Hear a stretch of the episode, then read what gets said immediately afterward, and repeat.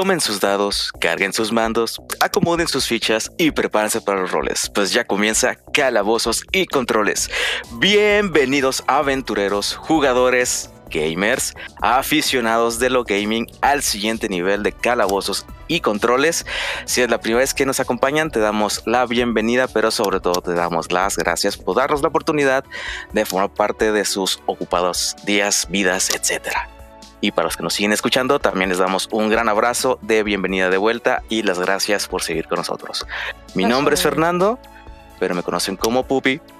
Y quizás no sepan, pero el secreto para cualquier campaña que sea inolvidable es el tener con quien compartirla. Y tengo la fortuna de poder compartirla aquí con mis compatriotas de lo gaming, mis muy queridos amigos Sosa, Lili, Homero y Carlos. Saluden, chicos.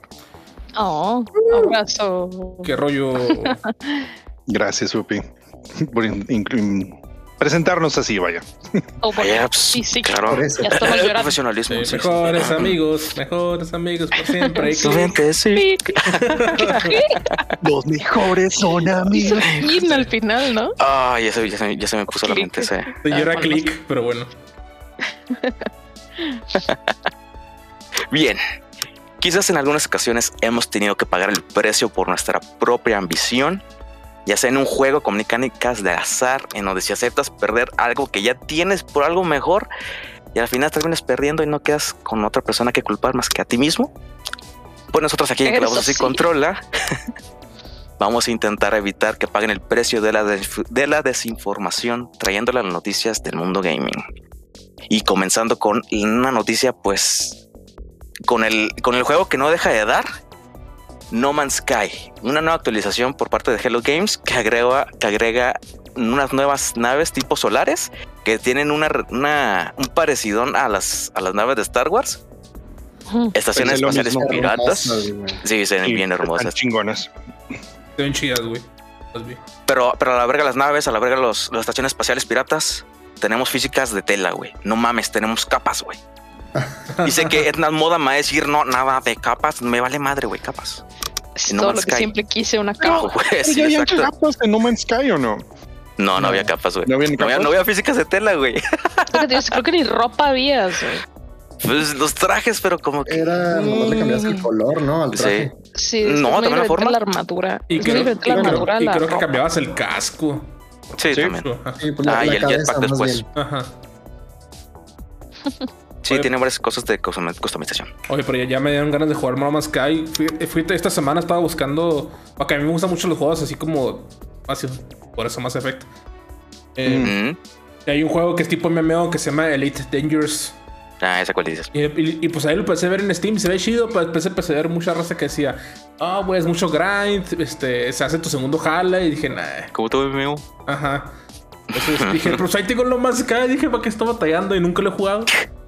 Entonces, Oh. Pues ahora tienen la oportunidad, güey, porque también este mejoraron el combate espacial, güey. sí. Y, La- ahora las armas sí, sí, sí, sí tienen ahí un, un atributo único, por así decirlo. Porque antes pues, nomás, elegía, nomás elegía la mejor y ahora tan siquiera las armas ahora tienen como un cier- cierta utilidad cada una.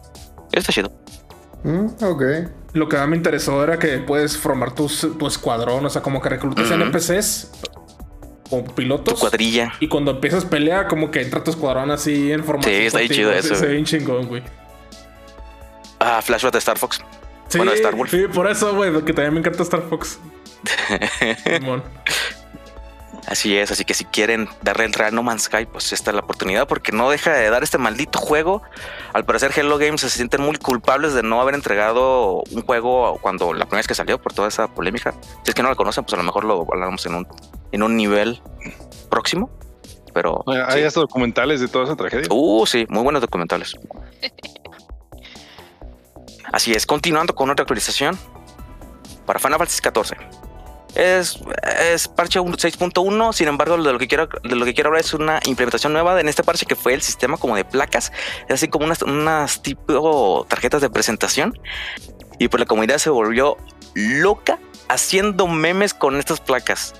Eh, Ya sea memes am, como pues, lo- los regulares con sus personajes Ajá. y memes ah, picantes. porque hay Ah. ciertos, hay ciertos emotes que puedes realizar y pues son chicas gatos, chicas conejo, Ah, Eh, porta- portachones y así como que "Ah, arre. Eso no es un meme. quiero pensar que Puede la ser, tarjeta de presentación es como que haces un emote y tomas la foto de tu personaje. ¿O? Exacto, Ah, así, ok, así precisamente, sí. Sí, me Sí, imagino ya. Sí, sí, palabras de Yoshida Senpai que querían que disfrutaran el update, pero no a esta escala. No horny. Sí, exacto, no horny, No horny. O tu Horny Jail, Simón. horny Bonk. super bonk. no mames, qué pedo. Qué raro. Eh, ok, en otras noticias, Stone Mayer anunció una expansión cooperativa para lo que es Viticulture. Sí. Ya la aparté. No la aparto. Eh, Pero eh, sí la voy a apartar. ¿viste, ¿Viste la fecha en la que salía, Pupi? Y no me acuerdo de la fecha, güey, pero es. Creo que es pronto, sí. Creo que sí, Sí, que es julio. pronto. El punto es de que volvemos a repetirles, si no han jugado juegos de mesa quieren entrar en este mundo, Viticulture es el para nosotros, bueno, al menos para mí, para Pupi, Así es. eh, para bastantes jugadores. o sea, es- ¿Les gusta el vino? el Si les gusta el vino, pues. Sí, es de los mejores juegos de mesa que hay, es inmersivo, tiene, no, está, está hermoso y los invito a que lo jueguen y se enamoren antes de que, de que llegue esta nueva expansión para que también pues, la compren. Así es. Tiene, tiene tractores incluidos, ¿verdad, Lilian? Los tractores, efectivamente. Los tractores, sí. Ah, maldito chiste loca. Eh, chiste local, Ah, sí. Dios. Oye, Ay, esta, va a güey. ser- esta es una expansión cooperativa, ¿no? No es competitiva como el resto del juego. Ah, sí. Sí. Sí, es cooperativo. Y Ok. sale en junio. Nah, gracias. Muchas gracias. Junio. Excelente. Pues ya mero. Ya tienen dos meses para jugar Viticulture, enamorarse y comprar la expansión. ¿Y esta es la segunda o tercera expansión que? Eh, ¿Tercera? Sería la cuarta. Cuarta. ¿La, la de Fromashi cuenta como expansión? Bueno, La, oh, la quinta. Fromashi. Ok. Ah, ah, Sí, hay, dos, hay dos expansiones que, Ah, te sí, crea- cierto. que te dan decks separados para los, eh, Visitantes. los visitantes. Son dos expansiones ahí. Y luego es la expansión Tuscany. de Tuscany, ajá, que te agrega el, mapa más grande y te da un te da una mecánica nueva que es la de las estrellas en las, en las ciudades, como que tu Ah, popularidad. Es y luego está No hay el de los- quesos. Sí, el de, Después de quesos. el de formaggio y ar- Form- arboriticultura. Arboretorium. Arbor- Sí, mon, que Algo de es- árboles. es- ajá, es- este no está como una expansión oficial, Oficial. entre comillas. Está, es, es presentada por Stone Mayer, pero es un print and play. Eh, Ah. Y hay una, de hecho, eh, los mismos de Stone Mayer le dieron las eh, como derechos a una empresa a que ellos hicieran como que los la pues sí no todo lo que viene en el print Las and play impresiones. como algo más estético para los jugadores y se los pudieran mandar como ya una, pues sí, no, como ya una expansión como tal. Oficial, no oficial. Huevo. ajá, pero esta sigue siendo un print and play, lo pueden descargar directamente de la página de Fire y pues ya este sería el, en, ese caso la quinta, la quinta expansión. Ok, ¿esta expansión cooperativa es una campaña o es simplemente para que lo juegues todo el tiempo? Por- pregunto porque Stone Mayer no es la primera vez que haría una campaña, una expansión cooperativa, porque en el site, que a mi parecer es mi juego favorito, y este tiene una expansión que se llama Rise of Fenris. Y esa es Legacy hasta todo el rollo, o sea que tienes que romper cosas y abrir cosas para poder continuar. Eso casi casi es de un solo uso, entonces esto es igual o se utiliza más. Pues lo único que, o así a grandes rasgos lo que dicen es que es, eh, o sea, la expansión se llama Viticulture World Cooperative Expansion. Ok. Eh, en donde lo que se nos dice es que los jugadores van a trabajar en, en continentes asimétricos en un nuevo en un nuevo tablero para, para llegar a lo que es una como por decirlo de una forma dominación mundial en lo que es los vinos güey. ok. Sí. Dominaremos el mundo es un vino una vez. Sí, entonces nos van a dar un nuevo tablero, nos van a dar nuevos tiles, tokens, eh, cartas de eventos, para de que de hecho estos van a ser combinados pues con lo que es el, el juego original y, y bueno, con esto ya vamos a, a expandir, ¿no? La, la, la juego lo que sí se tiene es de que son seis años que se tienen que jugar. Damn. Ok. Eh, Ok, pues, si no pues- recuerdan, el viticultor pues se, juega por años. Estaciones. Sí. Ajá, en donde son marcados por las estaciones, en donde son. Nomás puedes usar esta parte del tablero durante primavera, nomás esta parte de verano, otoño, invierno. etc. Interesante. Vamos a ver cómo sale. Los Sí, a ver, ahí, ahí muy pronto la, la estaríamos, la estaremos jugando. Eh, eh, en otras noticias, un tanto más eh, extremas, Hasbro, eh, en este caso pues, los dueños de Wizards, Wizards of the Coast, para los que no recuerdan son los dueños de Dungeons Dragons, pues Hasbro compra la, la plataforma digital que se llama D&D Beyond. Damn, eso no lo esperaba, güey. Sí. Nadie lo esperaba. Que es- Sí, es la página donde hacen campañas en línea, ¿no? O sea, Sí, Eh, más o menos. Eh, lo que es D&D Beyond esta es una plataforma digital que es eh, dueña, o bueno, era dueño lo que es Fandom eh, desde 2019, en donde ellos lo que hacían era... Es, es la, la- es la plataforma digital oficial donde se te venden los libros de de D&D De donde digital. puedes guardar tus personajes, donde Ah. puedes... eh, le, le comentaba también a Lilian, o sea, es- está medio extraño, pero es donde también puedes tener dados digitales. O sea, compras tus skins de dados, y, ah, no, Ah, voy a tirar ok. un dado y los tiras desde ahí. ¿Por qué? Porque es, pues es una plataforma digital en donde, como lo comentas, puedes jugar en línea. No es tanto el que puedas visualizar la campaña, pero es donde puedes guardar como que todo el progreso y donde puedes llevar a cabo pues, toda tu campaña, ¿no? Eh, que tiene, es en base a suscriptores. Y pues, como sabemos, ¿no? O sea, salió la pandemia y prácticamente esto se hizo, si de por sí ya era y una- reventó, ¿no? Ajá, era- si de por sí era muy grande, o sea, ahorita ya es, era de las principales, eh, pues sí, de las Formas. principales, sí, formas, eh, empresas, pues, que le generaba revenue a Hasbro por todas las, los, eh, por todas los, las licencias que tenía que pagar, ¿no? Las regalías que tenía que pagar por D&D. O sea, era de los principales eh, generadores de revenue para Hasbro. ¿Qué hace Hasbro? Ah, bueno, pues los compro. Eh, por la módica cantidad de 146 millones de dólares. Wow, Damn. rajaron esos vatos. Sí, fue. Tuvo un boom increíble esta madre. Eh, está previsto que para el tercer cuarto, o sea, cuando ya. de este año, de 2022, sea cuando ya se, se haga eh, concreta la, la compra o ya sea. Pues sí, no, ya sea efectiva o por completo esta, esta compra. Nice. Sí. Pues a ver. En, yo les traigo otra noticia de. Iba a decir de mi juego favorito, pero no, es esa relación amor-odio, que es más odio. Tu vicio favorito. Amor Apache. Sí, sí, eh, de Pokémon Go, los creadores, eh, Niantic, si les suena el nombre, lo conocemos. Como que me suena.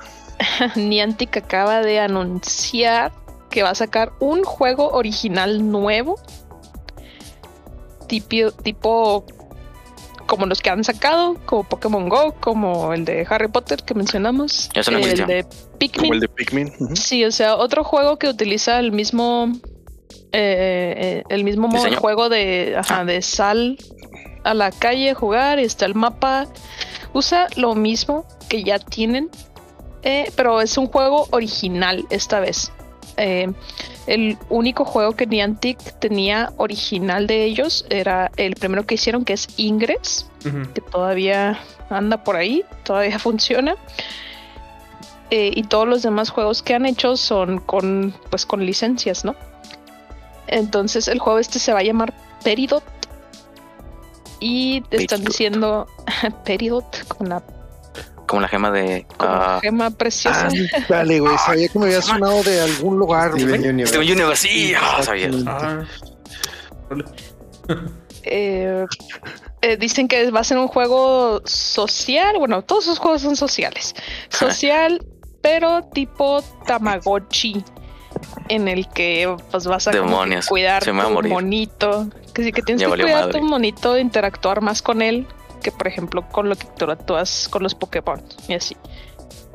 El punto es que no se le ve mucho promesa a este juego porque ya les hablaré yo próximamente de un episodio que haré específicamente de Niantic que la única razón por la que Pokémon Go sigue vivo es porque tienen a Pokémon, el IP. Pues o sea. Claro. nada más por eso. y o sea, para que quieran sacar su juego original, eh, no creo la neta que esto vaya a llegar a ningún lado. Pero pues ya Sí, veremos. más si es un sea, copy-paste de Pokémon Go, ¿no? Como Ajá, no, y aparte, o sea, que digan, oye, ¿por qué se te murió tu mascota? Ah, de lag. Oye, no, y dicen, o sea, las criaturas, sí mostraron algunas imágenes, las criaturas se ven así como que un pinche neopet genérico. Ah, Apenas te decir que serán Está Neopets. bien, bien rarillo, Ya. o sea, medio rarillo. Y tienen, tienen, no sé cómo, los algoritmos o así, pero que van a ser como tipo únicos. Entonces, eso la gente estaba diciendo, la Ah, gente sí, estaba diciendo ay. que les iban a meter como tipo NFTs, Sí. pero Niantic God dijo que no, Niantic dijo que no, que no iba, el juego no iba para ese lado. Pero pues, quién sabe, o sea, qué caso tiene que el monito sea único. Si, Te no van a terminar, vas a terminar haciendo NFTs sin que te des cuenta, güey. Vas Sí, a ver. sí, sí, sí. Eh, quiero Eh, guardar un minuto de silencio por esos neopets que no han sido alimentados desde hace Sí. 15 años O más. o más. Como el mío. Paz descanse. RIP. Bien. Ah, bien, pues continuando con una noticia simple y limpia, simple and clean, con la aparición de Hikaru Utada. Es una de mis, bueno, no, no quiero decir que es súper fan, pero pues hizo la, hizo la canción que me introdujo al, que me introdujo al mundo de Kingdom Hearts, Simple and Clean. Y pues Hikaru Utada, Utada perdón, hizo su aparición en, en la Coachella del 2022. ¿Qué opinan? Coachella. Coachella, Coachella, el fest, el festival acá. Sí. Así es, el Festival Coachella. ¿Qué- qué Y Caro Butada también cantó la de One Last Kiss, ¿no? La que salió en Evangelion en la última película. Yep, Ahí lo sabía, por eso me sonaba. Qué chido. Qué chido. O preciosa sea, mujer. es que, ah, Dios, esto es algo, se me hace tan genial. Tenemos así Hikaru Utada en un festival de música pues popular, puede ser rock, puede ser pop o, o lo que sea rap, porque han habido un chingo de cosas ahí. En, es, es un festival no muy específico. Pero, o sea, también vemos en otros lados, no sé ustedes, pero yo me he tocado ver en, en Facebook, en Instagram y en TikTok, hay un mariachi que hace covers de canciones eh, de anime Va a salir TikTok. Nice. mariachi. Está chingoncísimo. Luego busco el nombre. Pero ha hecho unos arreglos muy fregones y lo más padre de este hombre es que no lo sé, él graba todos los instrumentos y ya él hace el mix y todo el rollo. Pero Mm. otra vez, Hikaru Otada es lo, lo principal en este caso. Yep. Pero quería hacer la mención de, de que pues como que se está dando esta aceptación poco a poco, ¿no? Sí, o sea, qué, qué bueno que Ya está hora. en el medio, el mainstream, ¿verdad? La música de videojuegos, porque son todo un hora. Lo son, maldita sea, como me. la- Es lo que siempre me ha fastidiado que. Ay, escuchas música de videojuegos, o sea, pinche nerd geek, ni. De que no La manches. gente que no sabe. y la gente que escuchando Sí. este perreo intenso de que. Bueno, no voy a decir las, la, la- la- la- la- la letra, pero ya se imagina a lo que me quiero referir, ¿no? Sí, sí. Entendemos bastante claro. a qué, claro. Que Sí.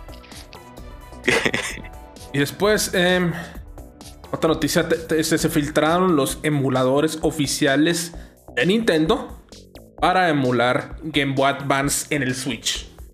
Em, estos se filtraron. eh, usuarios que se dedican a hacer data mining de las actualizaciones de Switch. Hubo una la semana pasada. eh, pues, siempre que hay una actualización se ponen a trabajar. Entonces ahí es donde se filtraron los emuladores oficiales. Em, hay una lista también de juegos en las que han probado el emulador. Y está un juego de Kingdom Hearts, creo que es el Chain of Memories. Ah, Entonces, em, pues, ¿cuál de los dos? no, pues no sé. No sé. Ay, sí. No desconozco. Pero vi una lista de, de los juegos que les- en los que han probado. No sé cómo tuvieron esta información. Pero pues esto indica que ya en el futuro este, se va a agregar esta capacidad al, o esta función el Nintendo Switch. No más seguro a su función de Switch Online, eh, yo diría que al Expanded, para darle más. eh, eh, para que sea más atractiva la oferta, ¿no? El Nintendo Switch Online Expanded. O sea, sí, pues, está chido, pero mientras no hagan otro tier como lo están haciendo en PlayStation. Sí, que sea super deluxe, perrote 100 dólares al año, sí está ya difícil. Sí, Eh, sí. O sea, a lo mejor podría entenderse por licencias y todo ese show, pero pues igual no sería muy a gusto para los No, no sería ideal. Eh, y con esto, por supuesto, siempre que se habla de emulación de Game Boy Advance, eh, sale un juego muy específico en el que todos los usuarios de Twitter y la comunidad gaming empieza a, reclamar, que es Mover 3. ah, maldita sea, pero lo Entonces- tenía suprimido. Se, se hizo trending en Twitter, por supuesto, de que, ah, pues excelente, y viene Mover 3. Quién sabe, ¿verdad? Este. Hay muchos Ah, no. rumores respecto a eso. Sigan Eh, soñando. Que, que censura, que es mucho jale hacer la traducción. Eh, bueno, eh, no han confirmado de eso. A mí me encantaría, la verdad, pero eh, conociendo a Nintendo no, no lo veo cercano. Ah, maldita sea, Homero. Te dijo que lo, lo tenía suprimido después de que me decepcioné en el último Nintendo Direct. Del Earthbound, sí. Eh, el, mismo Shigesato y Toy fue el que nos invitó a verlo y te juro que como no pude verlo inmediatamente en vivo, me estu- tuve ansiedad todo el maldito día hasta que vi, pero ya me decepcioné. Sí, una Ah, vez no. más. Una vez más fuimos No, sí, no. no estoy bromeando, Pupi, no, o sea, no es ansiedad, sí, neta, sí me dio ansiedad. Con N. Ah, no. Sí, no, no, qué Sí, ansiedad. sí, güey. es ansiedad Sí, seria, güey. Lo de memes. Sí, sí, sí, exactamente. Ya seria. ok. Bueno, yo creo que para eso, ahorita lo estamos discutiendo fuera del podcast y había dicho que iba a dar mi opinión aquí. Este, y a lo que voy es, sí, porque unos dicen, no, pues es que, bueno, creo que Homero fue el que lo compararon, pues que va a ser como PlayStation, en el que pues nomás en el tier más alto es donde te ofrecen juegos de los anteriores PlayStation. Cosa que, pues a mi parecer, yo siendo un usuario de Sony toda mi maldita vida, pues yo digo, ¿para qué? Si me entiendes, a lo mejor yo gastaría en un tier más bajo, pero a la semana pasada hablé con un amigo que dice, no, pues es que yo neta voy a comprar el tier más alto. Digo, ¿para qué, güey? Dice, pues es que yo nomás tengo el PlayStation 5, si nunca he jugado otro de los PlayStations. Ajá. Y, ah, pues bueno, o sea, en ese caso, pues tienes un catálogo a tu disposición, ¿verdad? De juegos para que los pruebes y pues entiendas este, por qué Sony es lo que es en, hoy en día. Y yo creo que así es lo mismo para las personas que, que tienen el expansion o que podrían tener el expansion. Si quieren conocer más o si quieren conocer completamente lo que es Nintendo, pues bueno, ahí está, ¿verdad? No es para todos. Y pues a ver, siempre habrá más gente que se queje, ¿verdad? pero pues yo creo que ese sería como que el Nunca nicho falta. ideal, ajá, el, el- el nicho excelente para, para el consumo de esta de este servicio. Sí, esperemos. A ver. Bueno, continuando un poquito eh, con las noticias, eh, ya habíamos hablado aquí antes de un glitch en un Metal Gear, en el cual, pues, De la puerta. sí, el de la puerta, el que se encontró accidentalmente y tuvieron como 10 speedrunners juntos, o sea, estaban juntos en un Discord discutiendo y tratando de replicar ese glitch. Vi ese documental, está chido. Sí, estuvo, estuvo muy fregón. ¿Hay un Pues documental? Órale, hay que verlo. Claro. Hay un nuevo glitch relacionado con esta franquicia, pero ahora es con el Metal Gear Solid 3, Snake Eater, y también tiene que ver con una escalera. Con la, Con- la, escalera. La escalera. La escalera. esta. No mames. ¿Quién quiere saltar eso, güey? No mames. La mejor parte del juego. ¿Que ¿En qué consiste? Pues es una serie de pasos muy precisos y exactos enseguida de la escalera, presionar botones para poder entrar a lo que es el inventario. Eh, Aquí pasa algo, lo desequipas, luego te metes a revisar el eh, de cuerpo completo a Snake, te sales Oh. y cuando regresa a la pantalla el Snake está en T-pose y se dispara hacia el techo y terminas cayendo en la parte de arriba de la plataforma. Ahora, ¿por qué esto? ¿Por qué esto es importante? Pues bueno, número uno, la escalera existe con el único propósito de no tener que utilizar un segundo disco. Sí. ¿Por qué? Es, es básicamente una pantalla de carga disfrazada. Sí, sí. Pero el hecho de brincarse esto en unos cuantos segundos ahorra de dos a tres minutos de tiempo por un speedrun. Por lo Mm. cual podríamos empezar a ver que empiecen a volver a batir los récords mundiales. Y eso es algo Damn. bastante bueno por lo que es el speedrunning. Ok. Pero dejaremos de oír Snake Eater a capela, güey. Eso es, eso es, un, Sí, es una. L ¿A qué para el costo, güey? ¿a qué ¿A costo? qué güey? costo? Sí. Y bueno, aquí una noticia curiosa. ¿Se acuerdan del Club Penguin? Claro que sí. Sí. Sí. Oye, mira, Pero hablamos bueno. de Neopets y luego ya volvió Club Penguin. Estamos bueno, es que yo los tengo muy relacionados. Sí. Club Penguin, mejor conocido como el nido donde mucha gente era racista con los niños. Muy Eh, cierto. Muy cierto. Pues de después de que cerró los servidores el juego, uh, creo que ya por el 2011 cerró, o 2012. Uh, Eh, y Pues- pareciera como si hubiera sido ayer, la neta. Eh, Sí, a 10 años la tiene. Pues siempre salen con todo proyecto que tiene su fandom de nicho. Siempre salen los, los fanáticos este, más eh, dedicados y pues crean sus propios servidores para revivir el juego, ¿no? Así pasó con los servidores de Metal Gear. Online, de Metal Gear Solid 4. Eh, y pues pasó con Club Penguin. Hay varios proyectos este, donde pues, sus propios servidores y ahí es donde mantenimiento el juego y ya están agregados cosas nuevas. Uno de estos proyectos es el Blue Penguin Rewritten o reescrito en español. Eh, ya lleva varios años trabajando. Ahora los- con menos racismo. Bueno, como no racismo, tal vez más, no sé. Eh, ya venía, te- tenía, tenía, perdón, tenía como de 2017 trabajando este proyecto eh, y era uno de los mejores de, pues, para revivir el, el Penguin. Pero recientemente empezaban a pedir donaciones, empezaban a poner eh, anuncios en el juego de gente que, pues, patrocinadores y todo ese rollo, ¿no? Eh, anuncios que, pues, que les pagan por poner esos anuncios. Y pues obviamente al ratón no le gustó. Oh, Disney. no. Y pues mandó a, a sus asesinos con, con las llaves de Kingdom Hearts a, a clausurar el servidor de, Club- de Club Penguin. damn, güey. Oh, Está heavy. parece que tiene la oscuridad. Ay, güey. Sí, pues clausuraron el servidor, este, mandaron un cease and desist a los creadores y pues, todo- como siempre, todo está bien hasta que empiezas a ganar dinero con ello. O sea, Disney ignoró ese servidor, ese proyecto durante cinco años y al momento que ellos dijeron, eh, hay que poner anuncios en nuestro juego, ahí ya valió madre. Sí, pues sí, a huevo, güey. Todo sea por el cochino dinero. Ah, Todo sea huevo. por el cochino dinero. No manches, Homero. Cuando dijiste eso de Season de Cis, güey, se me vino el menche meme de, de los Simpsons de que, de que dice Marcho, sí, Bart, no, ¿yo qué? Acá, pero es Nintendo, güey. Pero es Nintendo, ¿yo Pero qué? pues al final es casi lo mismo, güey. Los dos son igual de Sí. estrictos con sus. Eh, sí, pues sí. Celosos con sus IPs, Simón. Ah, Dios. Sí. Dios mío. Bueno, continuando, continuamos noticias. Se filtra la portada de un nuevo juego de Sonic. Pero no es un juego nuevo, entre comillas, puesto que trata de Sonic Origins, que es una recopilación de básicamente Classic Sonic, el cual incluirá Sonic 1, 2, CD, 3 y Sonic Knuckles. Bastante buenos todos, en mi opinión. Con la presión de Dante de Devil May Cry. No, eso no. No, no. Por ahora no. Pero Perdón, güey, es cuando dice y Knuckles, güey, siempre se me viene a la mente ese meme, güey. Ah, Bueno, tenemos, tenemos este, el- el- esa portada en la cual incluso hasta sale este, se me olvida, el Metal Sonic, Sí. como lo vimos en Sonic CD. Vemos también a Amy, güey, justamente como sale en el Sonic CD. Eso se me hace muy padre. Me gusta mucho ese diseño de ella. Y se El ve atrás pues, el, el Dr. Eggman, este panzón, así con la, así completamente circular y con su muño amarillo, que de hecho ese es mi diseño favorito de Eggman.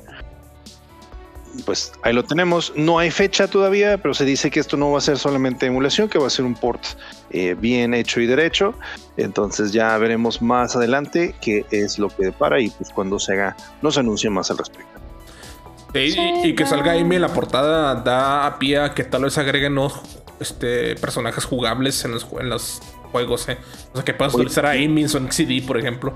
Sí, porque yo estaba viendo que yo tengo el, el port de Sonic CD para computadora. Ajá, que es el nuevo celular. Ujú. Ah, y si pasas el juego, puedes jugar como, como Tails. Y que eso no era posible en el Sonic CD original. No. Uh, Pues de hecho, ese, ese port de Sonic CD fue hecho por el mismo de Sorgimania. Por eso lo contrataron. Oh, por Christian Whitehead. Sí, Christian Whitehead. Ajá, es el mismo de. de- es el que hizo el port de Sonic CD para. y Sonic 2 para celular. Oh, qué hermoso. Hermoso. Lo que no es hermoso Mm. Son las noticias de sí, Project Red. Eh, Oh, no. ya habían dicho Ahora que no hicieron. Ahora que no hicieron, pues que, que no hicieron, güey. Bueno, lo, van- lo están haciendo según ellos. Pues recientemente sí, Project Red anunció sus planes para este 2022, porque pues por supuesto pasó, ya terminó el año fiscal y pues tuvieron sus planes para con sus inversionistas para pues que sigue, ¿no? Este año. Y uno de ellos es que dice que la expansión para Cyberpunk 2077 todavía, todavía va a pasar, están trabajando en ello y se va a lanzar en 2023. 187. Ah. O sea, el, el siguiente año. No hay mes. Simplemente dijeron el siguiente año. Y también mencionan otras cosas aquí, ¿no? Dicen que están trabajando también eh, en un nuevo juego de Witcher, el Witcher 4, en el Unreal Engine 5. Ya lo mencionó ese. Quiero esta Eh, huevo. Soporte adicional a Cyberpunk, por supuesto, porque todo sigue muy.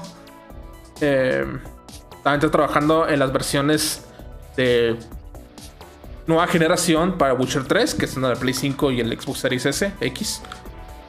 Eh, está trabajando también eh, en, un, en un nuevo proyecto que no han anunciado para una de sus franquicias, o sea, es decir, tal vez Witcher o Cyberpunk, uno de los dos. Eh, también está trabajando en un nuevo spin-off para Went, que es el juego de cartas de Witcher. Ok. Hermoso juego. Eso sí me interesa. También están este. Van a todavía seguir dando soporte al, al juego de Went que existe en este momento. Y también el Witcher Slayer, que creo que es un juego de celular. Van a sacar el Gwen 2077, güey. Y también No lo dudes. que están trabajando también en preproducción para pro- proyectos no anunciados, que es este arte conceptual, eh, investigación y todo ese show. Entonces, pues, siguen trabajando y a ver cómo sale el juego, porque no puedo esperar para ya jugarlo cuando de verdad digan ya está bien. Sí. Igual no puedes esperarte, güey. Si no quieres esperarte, pues están los mods. Los Mira, mods nunca mira. decepcionan. Esa es la excusa que tengo de que mi compu no lo corra bien, güey. Entonces, digamos, digámoslo así. Ah, ok, ok. La bonita mentira. Dos. Y bien, para terminar con una última noticia, un entusiasta de Super Mario 64 rehizo todo el código fuente de Super Mario 64. sí, Y ustedes, y ustedes dirán, no, pues está super nato, querían que lo contratara Nintendo. No, fue porque quería darle a su mod que él está creando más frames per seconds, más frames. Simplemente por eso lo hizo. Pensé que ibas a decir que, que no, que Nintendo no lo, no lo contrató, pero que sí lo demandó. Pues a lo mejor sí lo demanda, ¿eh? No, no, no me sorprendería, ¿eh? Porque sí, sí le han dado cientos de strikes a su canal, pero no manches, el, No. el- me sorprende al- a, lo que llegó para, te- para darle a su mod más, más frames. Así que si son... Pues necesitamos Ah, alguien entonces- así. Necesitamos alguien así para Cyberpunk, güey. Alguien que arranque el juego, güey. Güey, la neta sí está bien mamón como lo explicó, ¿eh? Así que si son, si son fan de la programación, chequen el canal de este, pues de este aficionado en YouTube que se llama Case Emanuar. Con entonces, K. ¿optimizó el K, A, código E. o cómo se...? Optimizó todo el código, güey. Cambió variables, cambió, cambió todo, güey. Todo. Em, pero Incluso le metió más mecánicas de física, güey. ¡A la madre! Sí, güey. Es Neta. capas. esto, tiene que ver con la de compilación del Mario 64, ¿no? Sí. Supongo que agarró el código. Sí. Sí. Sí, Sí, pues por eso. Pero no manches, güey. Vi ese video y ¿what? Yo que trabajo en, en disque film, me quedo como que no, pues no sé ni madres, güey. Este Habrá güey que- está habrá que demasiado verlo, hardcore, güey. Habrá que verlo. Sí, habría que verlo. Así que los invito a ver el, el canal de, de este youtuber. Se lo repito una vez: Case Emanuar. Con Ok. K. K-A-Z-E. Emanuar. Habiendo terminado con nuestra etapa de preparación, aden- adentrémonos al tema de hoy. Una historia de cómo una franquicia alcanzó la cima, logró tener una comunidad amplia y sobre todo muy fuerte, e incluso ser un icono pop en su momento, pero como todo en esta vida, na- no hay que dar nada nunca por hecho. El día de hoy les quiero compartir la historia de cómo el precio de la ambición puede costarte absolutamente todo y solo dejar un cascarón vacío como recordatorio de lo que solía ser. Esta es una historia de cómo Overwatch fue víctima de su propia ambición. ¿Blizzard? No, ¿cómo?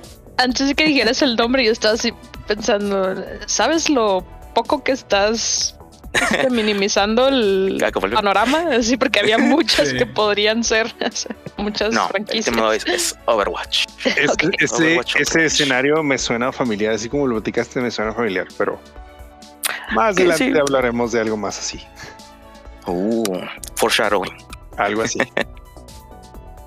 Bien, compartiendo un poco de mi historia con Blizzard, a mí en lo particular me da mucho pues, sentimiento, algunos quizás sepan, pero para los que no, me considero un entusiasta de los MMOs y a pesar de que RuneScape fue mi primer MMO, World of Warcraft fue mi verdadera primera experiencia de MMO. Yo vi crecer y lamentablemente también caer a cierta medida esta franquicia, expansión con expansión. Y con esto, pues lo que quiero dar a conocer es que soy un fan de lo que ha hecho Blizzard Entertainment y pues le he tenido mucha fe. Eres fan de los robaleches. Ah, Dios mío, te estás feo. confesando, güey. Sí, ¿Qué sigue, güey? Van a ¿Que descargues crucificar. de Epic Games? No, eso, no, eso nunca. Eso nunca. Nunca, güey. Ay, ay, Que ay. te conocía, Pupi. Sí, yo también pensé que me conocía. No me culpen, es, viví con ello. y pues sí, si es que nos han seguido por ya bastante tiempo, quizás ya conozcan todas las alegaciones y problemas en los que ahorita Activision Blizzard está involucrada. Realmente es bastante depresi- depresivo el verlo. Sin embargo, a pesar de que tengo esta historia con Blizzard, la historia que les voy a relatar, la impartiré de la forma más imparcial y neutral posible, ya que a pesar de todo lo que ha, lo que ha pasado en la relación con, en relación con Blizzard, pues sufre uno de los mayores castigos que la humanidad puede sufrir y esa es la esperanza. Aún tengo esperanza de que puedan reivindicarse y hacer algo de mérito y la esperanza es lo último que muere. Para bien o para mal. O como le dice la generación Z, copium. sí. Copium. Oye, sí es cierto. Ah, fuck. Damn. Demonios, Homero, se me has abierto los ojos. Dejando los comentarios edgy a un lado, continuamos. Por ahora, volvamos al pasado. Volvamos muy al pasado. Incluso antes del lanzamiento de Overwatch, a los años 2007 y 2012. Vaya. Blizzard estaba en la cima y lo podríamos considerar un titán en la industria de los videojuegos con el tremendísimo éxito que fue World of Warcraft. Y pues querían más, querían crear el siguiente boom, el cual le dio el nacimiento al proyecto simplemente conocido como Titan, que también se tenía planeado que fuera un MMO, que si de hecho lo buscan, el arte conceptual tiene mucha similitud a lo que ahora conocemos como Overwatch. Pero lamentablemente, a pesar de que este proyecto estuvo en desarrollo por seis años, no vio la luz del día. Por problemas de mantener consistencia con el alcance que querían con este proyecto. Y pues era bastante ambicioso. Para ponerles, para plasmarles lo que querían lograr, era algo como Team Fortress, conoce Destiny, conoce los Sims, conoce World of Warcraft. Sims. Los Sims. Exacto. Madre. Ver. Sí.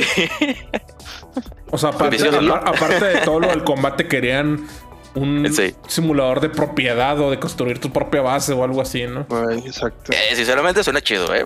Sí, Sí, suena soy fan de los Fins, ¿eh? Pero- Me interesa. Pero luego Suena para MMO. ambicioso, güey. Sí, Sí, además, suena muy sí. ambicioso. bastante ambicioso. Y pues sí, lamentablemente no vio la luz del día.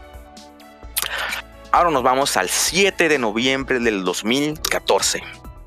Blizzard anuncia su primera IP o Intellectual Property nueva con un nuevo nombre que causaría un bastante revuelo.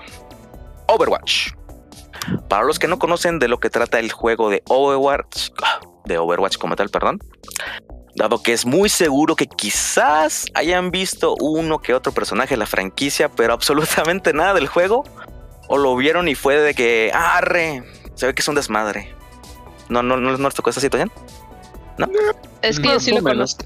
Si lo conoces. Ah, ok. Sí.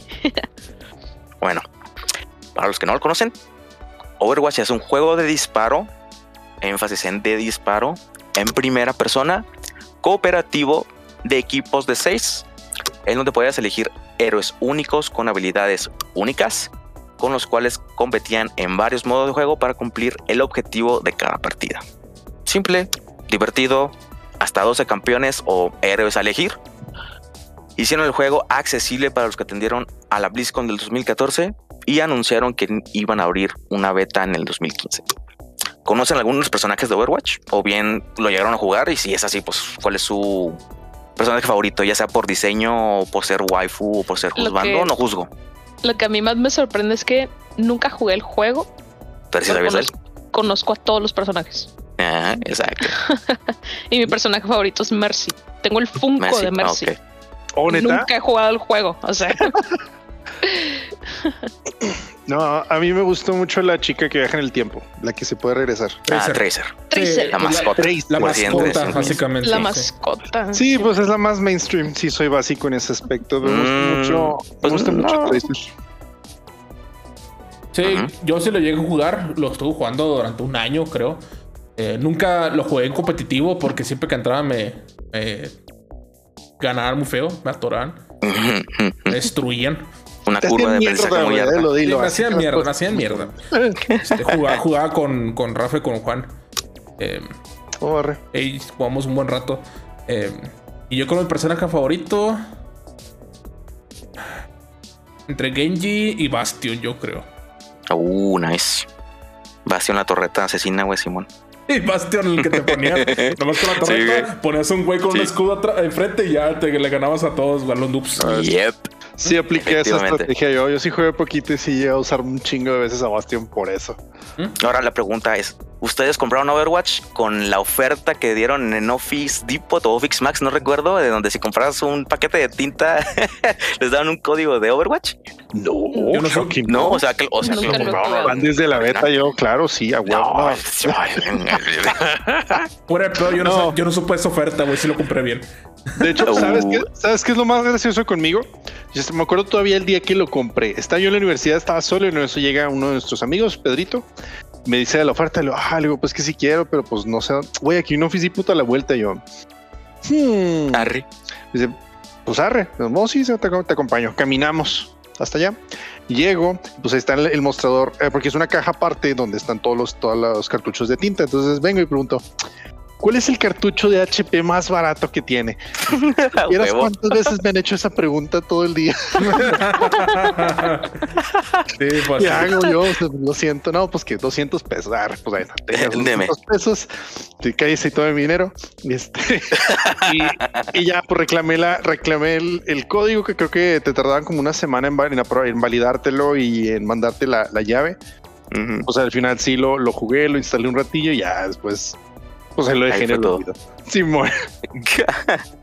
Tú, Carlos, de casualidad conoces los personajes de Overwatch y si los conoces, ¿cuál es tu personaje favorito, güey? Ya sea porque sea waifu o porque sea juzgando, güey. No juzgo. Oh, damn. No, pues no las conozco, güey. Y el hamster, di el hamster. Jugué como media hora, güey. O sea, lo compré en la oferta. eh, jugué media hora, como partidas. Dije, ah, ok. Y nunca más volví a tocarlo. ¿Qué personaje usaste, güey? ¿No te acuerdas? ¿Cómo era el diseño del personaje? Creo que traía un martillo, güey. Ah, Ah, era Reinhardt. este Reinhardt. Reinhardt. Ah, ese también está bien chingón. Sí, usé a esa y a la Widow, creo que se llama, la que trae un Widowmaker. Sí. Widowmaker. Ajá. No, de la waifu, Simón. Pues si me Ah, esos son mis waifu y mis juzgandos. Arre, sí, sí, sí. No juzgo, güey, no juzgo. Los míos estoy entre Hanzo, este. Porque este Macri. Samurai a huevo. Porque Sí, güey, está bien hermoso, cállate. No, el, el, el samurái que se parece a Raiden es, es Genji, güey. Yo estoy hablando Sí, de Hanzo, güey. que es, que es que No, es yo, como yo, me- samurái. yo lo relacionaba más con Yasuo, güey. O sea, Bueno, también. Porque Por digo que no, sí, sí, güey. sí, pues ya está. O sea, no, digo, no te estoy culpando, no te estoy haciendo de menos ni nada. O sea, digo, como lo dijiste. Cállate, no, dame no un beso. pero- no más porque vives del otro lado de la ciudad, si no, sí iba y te daba un beso. No, sí, cierto, iba a la otra ciudad. Pero sí, eh, estoy entre Hanzo, Macri. Sí, es Macri. Ah, no me importa que le hayan cambiado el nombre. Es más, lo hablamos más adelante. The Y Mercy. Cowboy. Yep. Ok, entre esos tres. Hablando Bien. de gente que ama Activision. ¿Y luego cuál era el otro, Pupi? Perdón, el tercero. Eh, Mercy, Ah, Mercy, sí. Es la la doctora. killer, ¿no? Pero la, es la que es un ángel. Sí, como una. Sí, que estuvo rota como por un mes, güey. Por un mes, como por seis, güey. sí, es cierto. Sí, güey. De hecho, yo empecé a jugar cuando la, acababa de salir, güey. No mames, estaba rotísima, güey. Te morías, güey, te revivía. Luego te volvías a morir, güey, te voy a revivir, güey. Luego te volvías a morir, güey, te volvías a revivir, güey. Sí. Y eso no debería ser así, ¿eh? Para que lo tengan en mente. continuando. Bueno, ah, nos pasamos a marzo del 2015. Se hizo el anuncio de la beta que iba a salir en otoño, junto con el anuncio de dos héroes nuevos. Ya lo mencioné, uno de ellos, Macri, que es el pistolero forajido, y para mí siempre va a ser Macri porque le cambiaron el nombre a Cold Cassidy debido a, las alegaciones de uno de los developers involucrados y no querían que compartiera el nombre. Una ridiculez, la verdad, pero pues ni modo. Eh. Sinceramente es una tontería. Para mí siempre va a ser Macri. A mí se me hace bien. Pues, pues, eh, no, sé. a mí se me hace más cara de Macri. Para mí siempre va a ser Macri. Pero bueno, volviendo. Presentaron a Macri y a Saria. Una heroína grande, fuerte. Así que para que te puedan bajar el cereal desde arriba de los refrigeradores. ah, es la, la, chava de pelo rosita. Así es. la que tiene una, pistolota de energía. Y gravedad, ¿no? Como de gravedad. ajá. Así, el dato curioso es que el diseño de Saria fue respuesta a los comentarios de que querían más diversidad dentro de las opciones. Y pues si una mujer alta, fornida, con cabello corto, color rosa no es diverso, no sé qué es. Sí. Sí, pues es que, es que, si la comparas con las otras waifus, con Diva, con Tracer, con Widowmaker, todas tienen el mismo estilo de cuerpo. Todas son iguales. Nada más ella porque era porque ella es fuerte. ya es diferente. ¿Tiene su pil? Pues sí. Hmm, aquí quisiera aprovechar para dar a notar algo. En esta etapa no se tenía contemplado que Overwatch fuera competitivo. Ah, ¿no? tenía contemplado que fuera un shooter casual. Y el ah. propio director, Jeff Kaplan, incluso dio a conocer esto mismo. Sin embargo, pues a Blizzard le valió madre y como, como, como es que, y cómo, y más bien, y cambió cómo es que iba a darse la beta. Iba a ser todavía más exclusivo de lo que ya por sí era. ¿Por qué creen? Mm. Para no errarle, si se equivocaban, la cagaban, tenían eh, fuente para poder arreglar las cosas que estuvieran mal. Y pues si el juego no les gustaba, era más fácil que deshacerse la opinión de un pequeño puñado de gente a ya una comunidad, aunque sea pequeña, el que empiece a ser bulla de un juego que pues se anunció mucho y terminó siendo malo. podían controlar más el medio. Podían ser como los patriotas, básicamente. Homero, Lilian, sus opiniones o sus posibles razones de por qué se, por qué se restringió todavía más la beta. Pues por eso mismo, o sea, de que querían. No sé, por el dinero. por el dinero, sí, los, los, sí. Por el cochino dinero. Sí. Pues bien, está la lo vieran. ¡Eh! ¡A huevo! era por el dinero. Bueno, es que yo iba a decir que era por. No sé si fuera porque los. O sea, los youtubers, streamers famosos o algo así, para que ellos lo jugaran primero, lo promocionaran. no, sé. no, por ahí no va. Okay. Okay, pero, sí era por el dinero. Lo que querían era el hype. ¿Y que, que, que incita el hype? Involucra más ventas. O sea, querían que se conociera más el juego. Y la manera que crearon este hype es hacer Overwatch un juego nuevo que ya muchos tienen el anhelo de intentar, que iba a ser todavía más exclusivo por el beta. ¿Y quiénes fueron los que tuvieron el lujo de jugar Overwatch por primera vez en octubre del 2015? Equipos competitivos. Querían meter Overwatch a los esports el director no quería. O sea, pasó como en como el Super Smash Bros. Melee, que es un eh, juego de peleas casual y terminó siendo un super esport. Sí, me ha divertido ver. No lo voy a quitar el mérito. Pero en este caso, o sea, el mismo publisher este, quiso. El mismo director. Así es. Sí, a Blizzard le valió madre nada, va a ser competitivo. Y pues sí, lo hicieron así. Y pues además, estos mismos equipos que tuvieron la oportunidad de jugar Overwatch de primera mano pues ya tenían un head start en el juego, porque la beta siguió hasta diciembre de 2015, donde cerró temporalmente, para volverse a abrir a principios de febrero del 2016 hasta el lanzamiento oficial del juego. En otras palabras, los que tuvieron acceso a la beta pudieron, entre comillas, entrenar más. ¿Y que llevó a esto? Que la perspectiva del juego cambiara de ser un juego casual a un juego competitivo. Y además el disgusto o la inconformidad de la comunidad no poder jugarlo cuando de primera mano se tenía la idea de que era un juego, de que era casual o bien dirigida a lo mainstream. Esa es una, una, una- una pieza clave, ¿eh? para que lo tomen en cuenta de qué, qué fue esto. Nos pasamos a la BlizzCon del 2015. Aquí hacen el anuncio oficial del lanzamiento de Overwatch primavera del 2016. Entre el lapso en que el, la- el beta cerró temporalmente y el lanzamiento oficial, no sé si recuerdan una controversia de una cierta pose de Tracer. Sí, supe eso. Ay, güey, ves, como que me suenas, pero no. Sí, supe eso.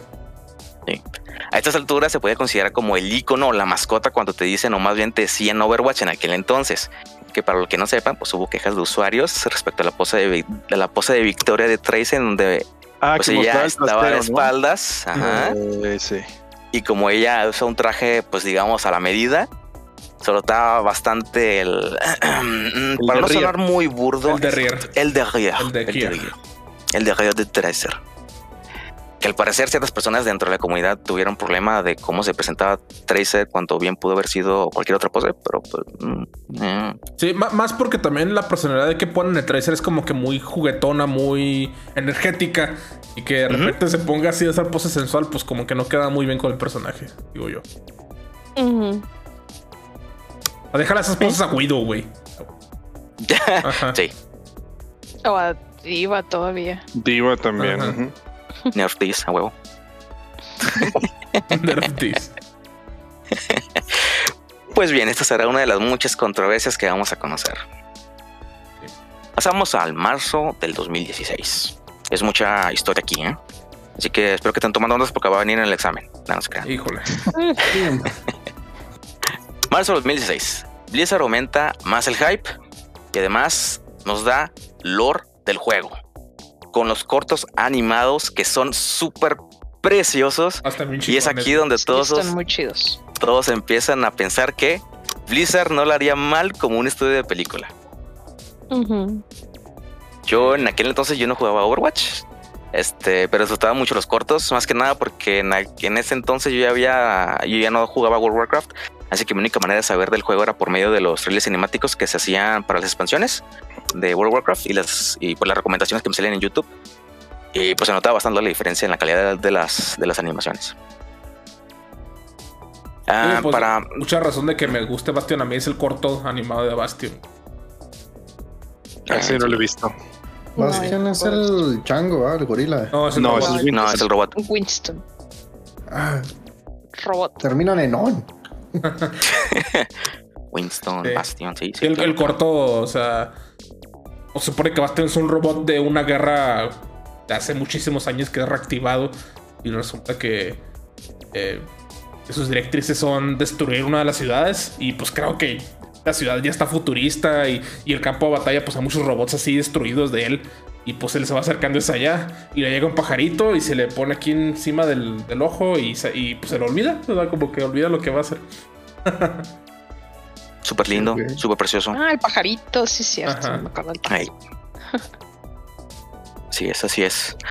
Ah, para reca- recapitulación, aún estamos en close beta. Y aún estamos porque en mayo del 2016 dan a conocer la open beta unas semanas antes del lanzamiento del juego.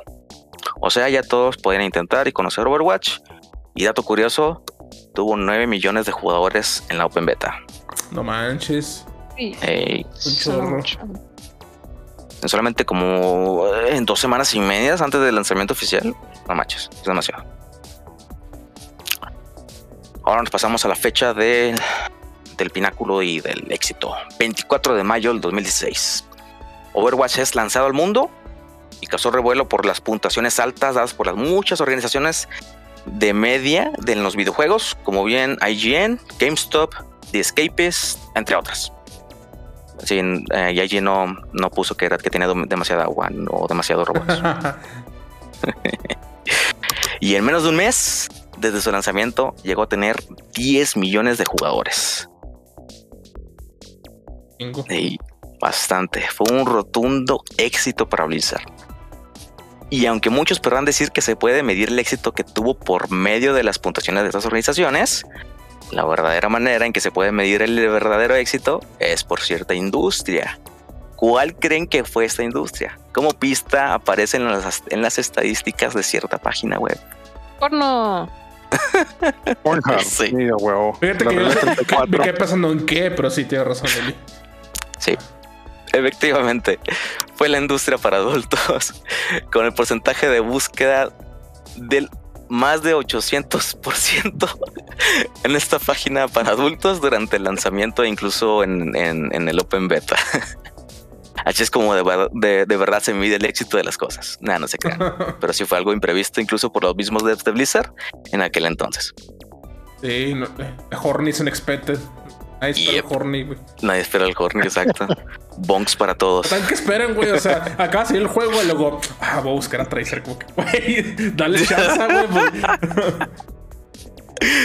Ay, güey, pues ya ves como los, los malditos. ah, cuando hacen los anuncios de Pokémon, güey, santo Dios. Ah, lo que te iba a decir, güey. que- Trabaja demasiado rápido, güey. Pasa una hora y hay Sí. fanart de los starters, o sea. Ay, Dios mío. Es una carrera. O cuando anuncian, Sí. cuando anuncian a cualquier NPC mujer, güey, de los juegos. No, hombre, Yep. güey, no mames. Qué pedo.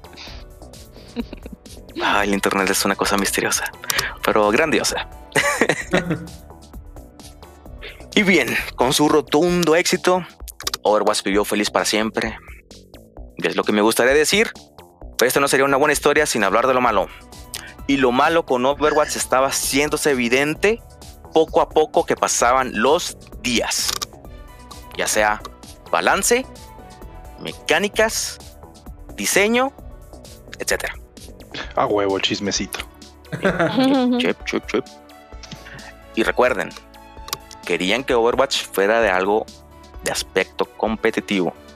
Y uno de los problemas que tenía esta idea es que si no tenía, si no, te- si no tenías idea de qué era, de qué era qué, pues era fácil perderse entre las miles y un lucecitas que corrían la partida.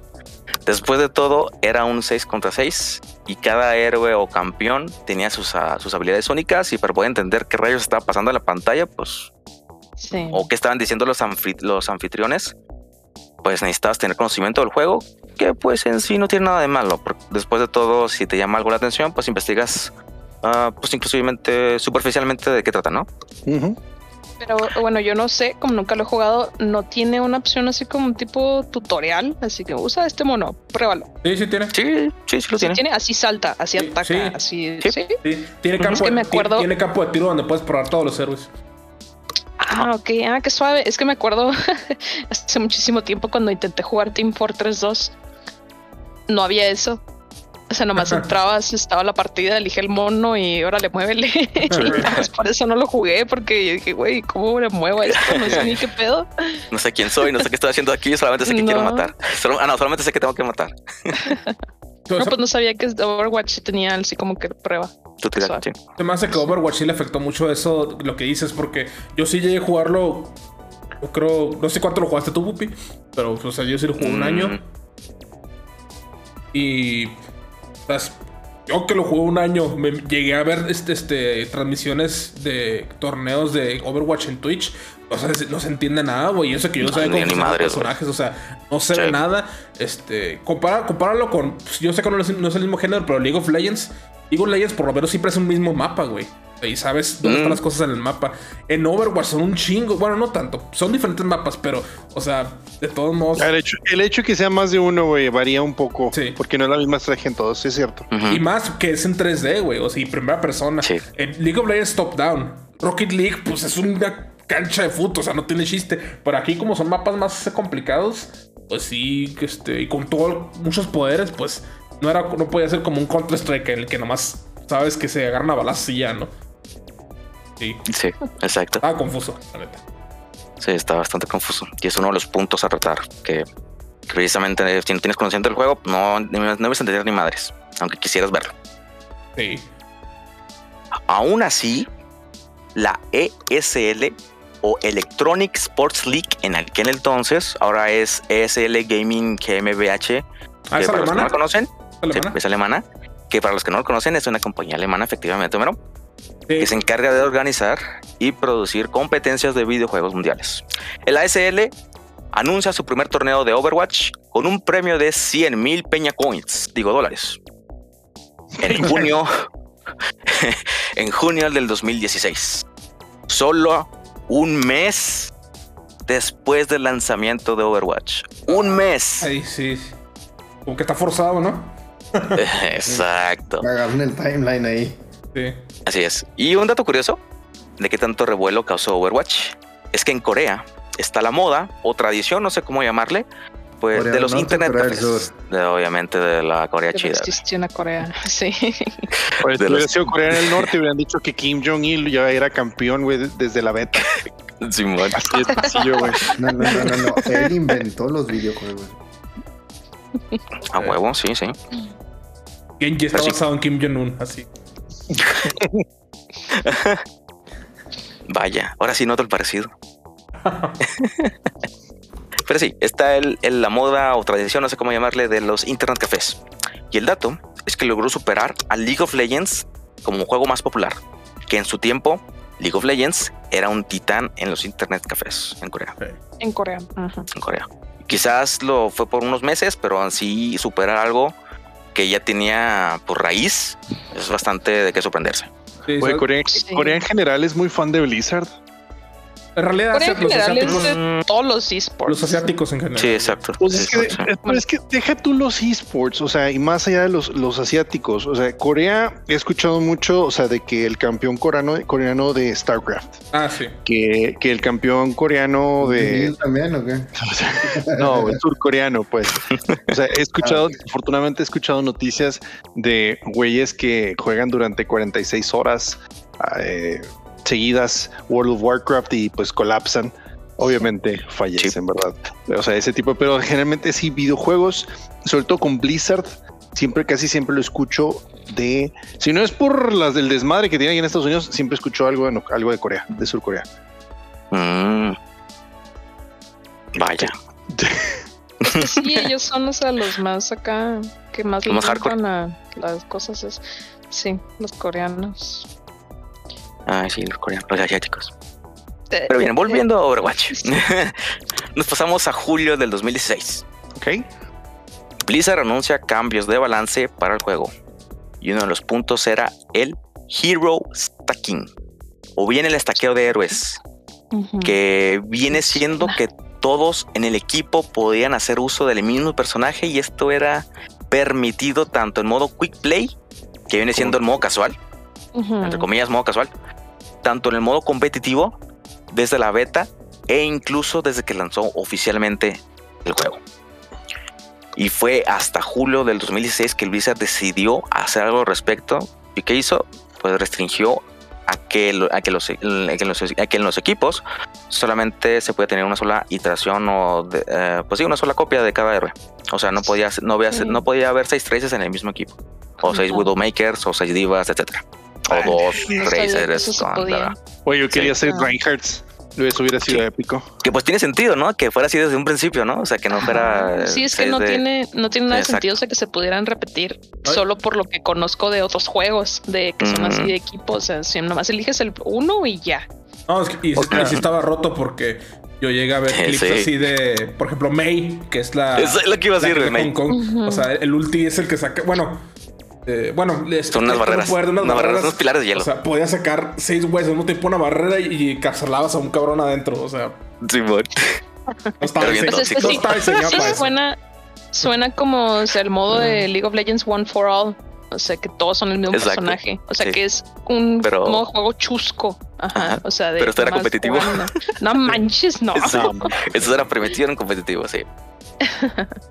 Y pues sí, esta decisión fue un gran golpe para el juego, ya que solamente había 22 héroes de dónde escoger. En julio del 2016, para aclarar, porque ahorita Mm. más. Mm. ¿Y por qué tomaron esta decisión?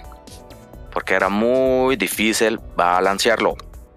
Y la comunidad lo que quería era pues, las- que las partidas fueran justas. Y pues ir en contra de seis mays, como Sí, lo mon. acaba de decir Homero, que lo que hacen es congelarte y bloquearte el paso con, con- con su ultimate.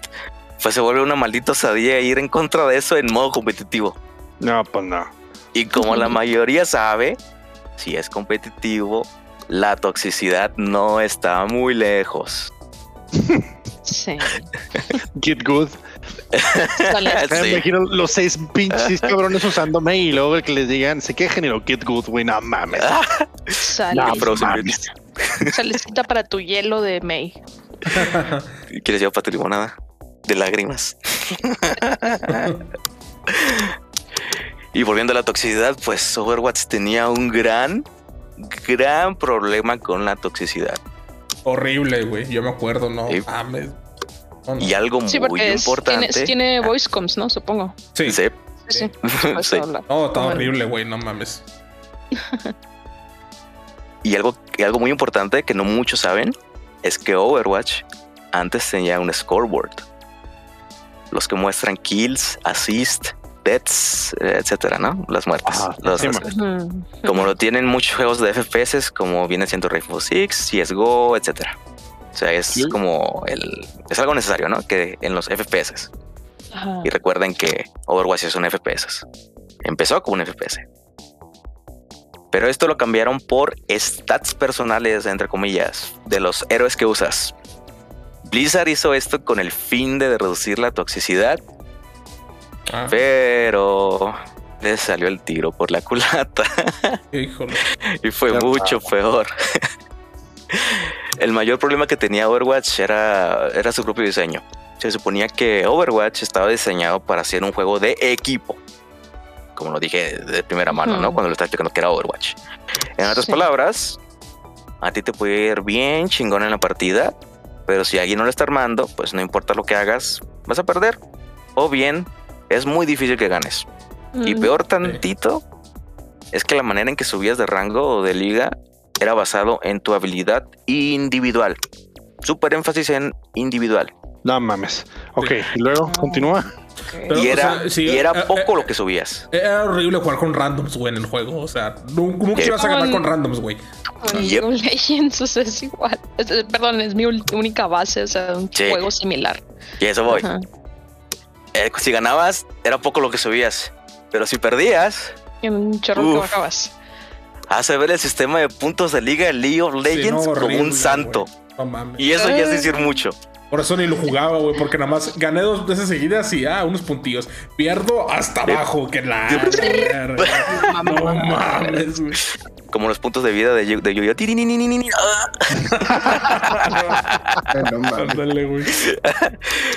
Y pues esto, pues causaba todavía más toxicidad, ¿no? Porque pues eras con randoms, no la armaban y pues no manches, pues ibas a perder. A ti, a ti te estaba yendo bien y pues no, no sabías cómo medirte porque no había scoreboard.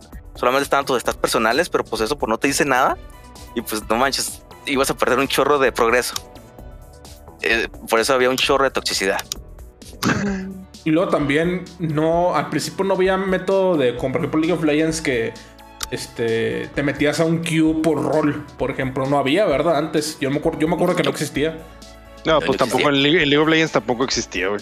No, pero League of Legends sí lo implementaron más este, antes. Ah, o sea, no sí, tanto. sí, esto sí. Ajá. Y no, en Overwatch tardaron un chingo. O sea, ya cuando dejé de jugar apenas lo han implementado, güey. Y lo vamos a tocar, vamos a tocar ese tema. Sí, lo vamos a tocar. Pues nadie quería, nadie quería jugar healer, güey, por eso.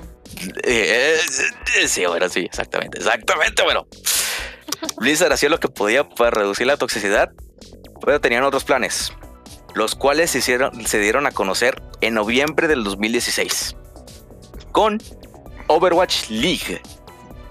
Recuerden, estamos a un poco menos de seis meses del lanzamiento oficial de Overwatch.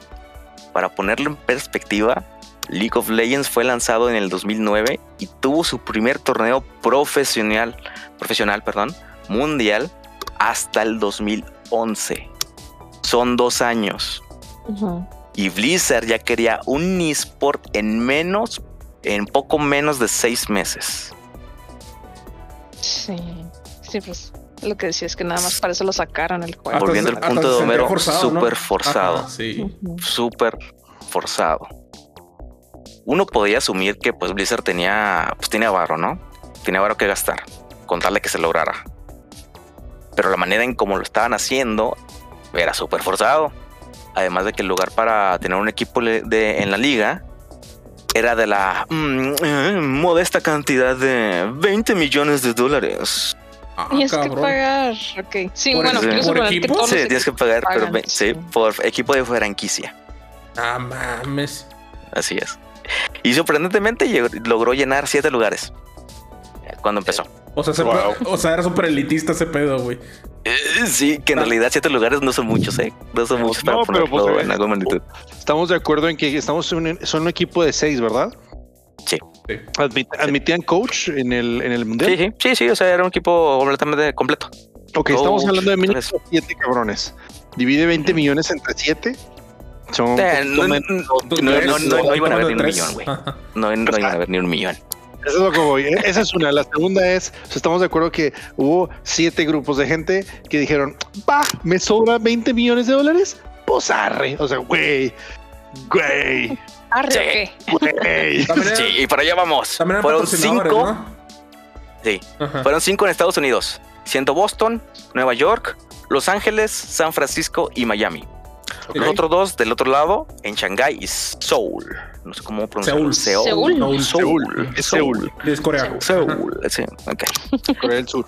Dato curioso, el dueño de los derechos del equipo de Overwatch en Boston es Robert Kraft, dueño de los? Patriotas de la Sí, NFL. ¿Qué pedo? ¿Por qué?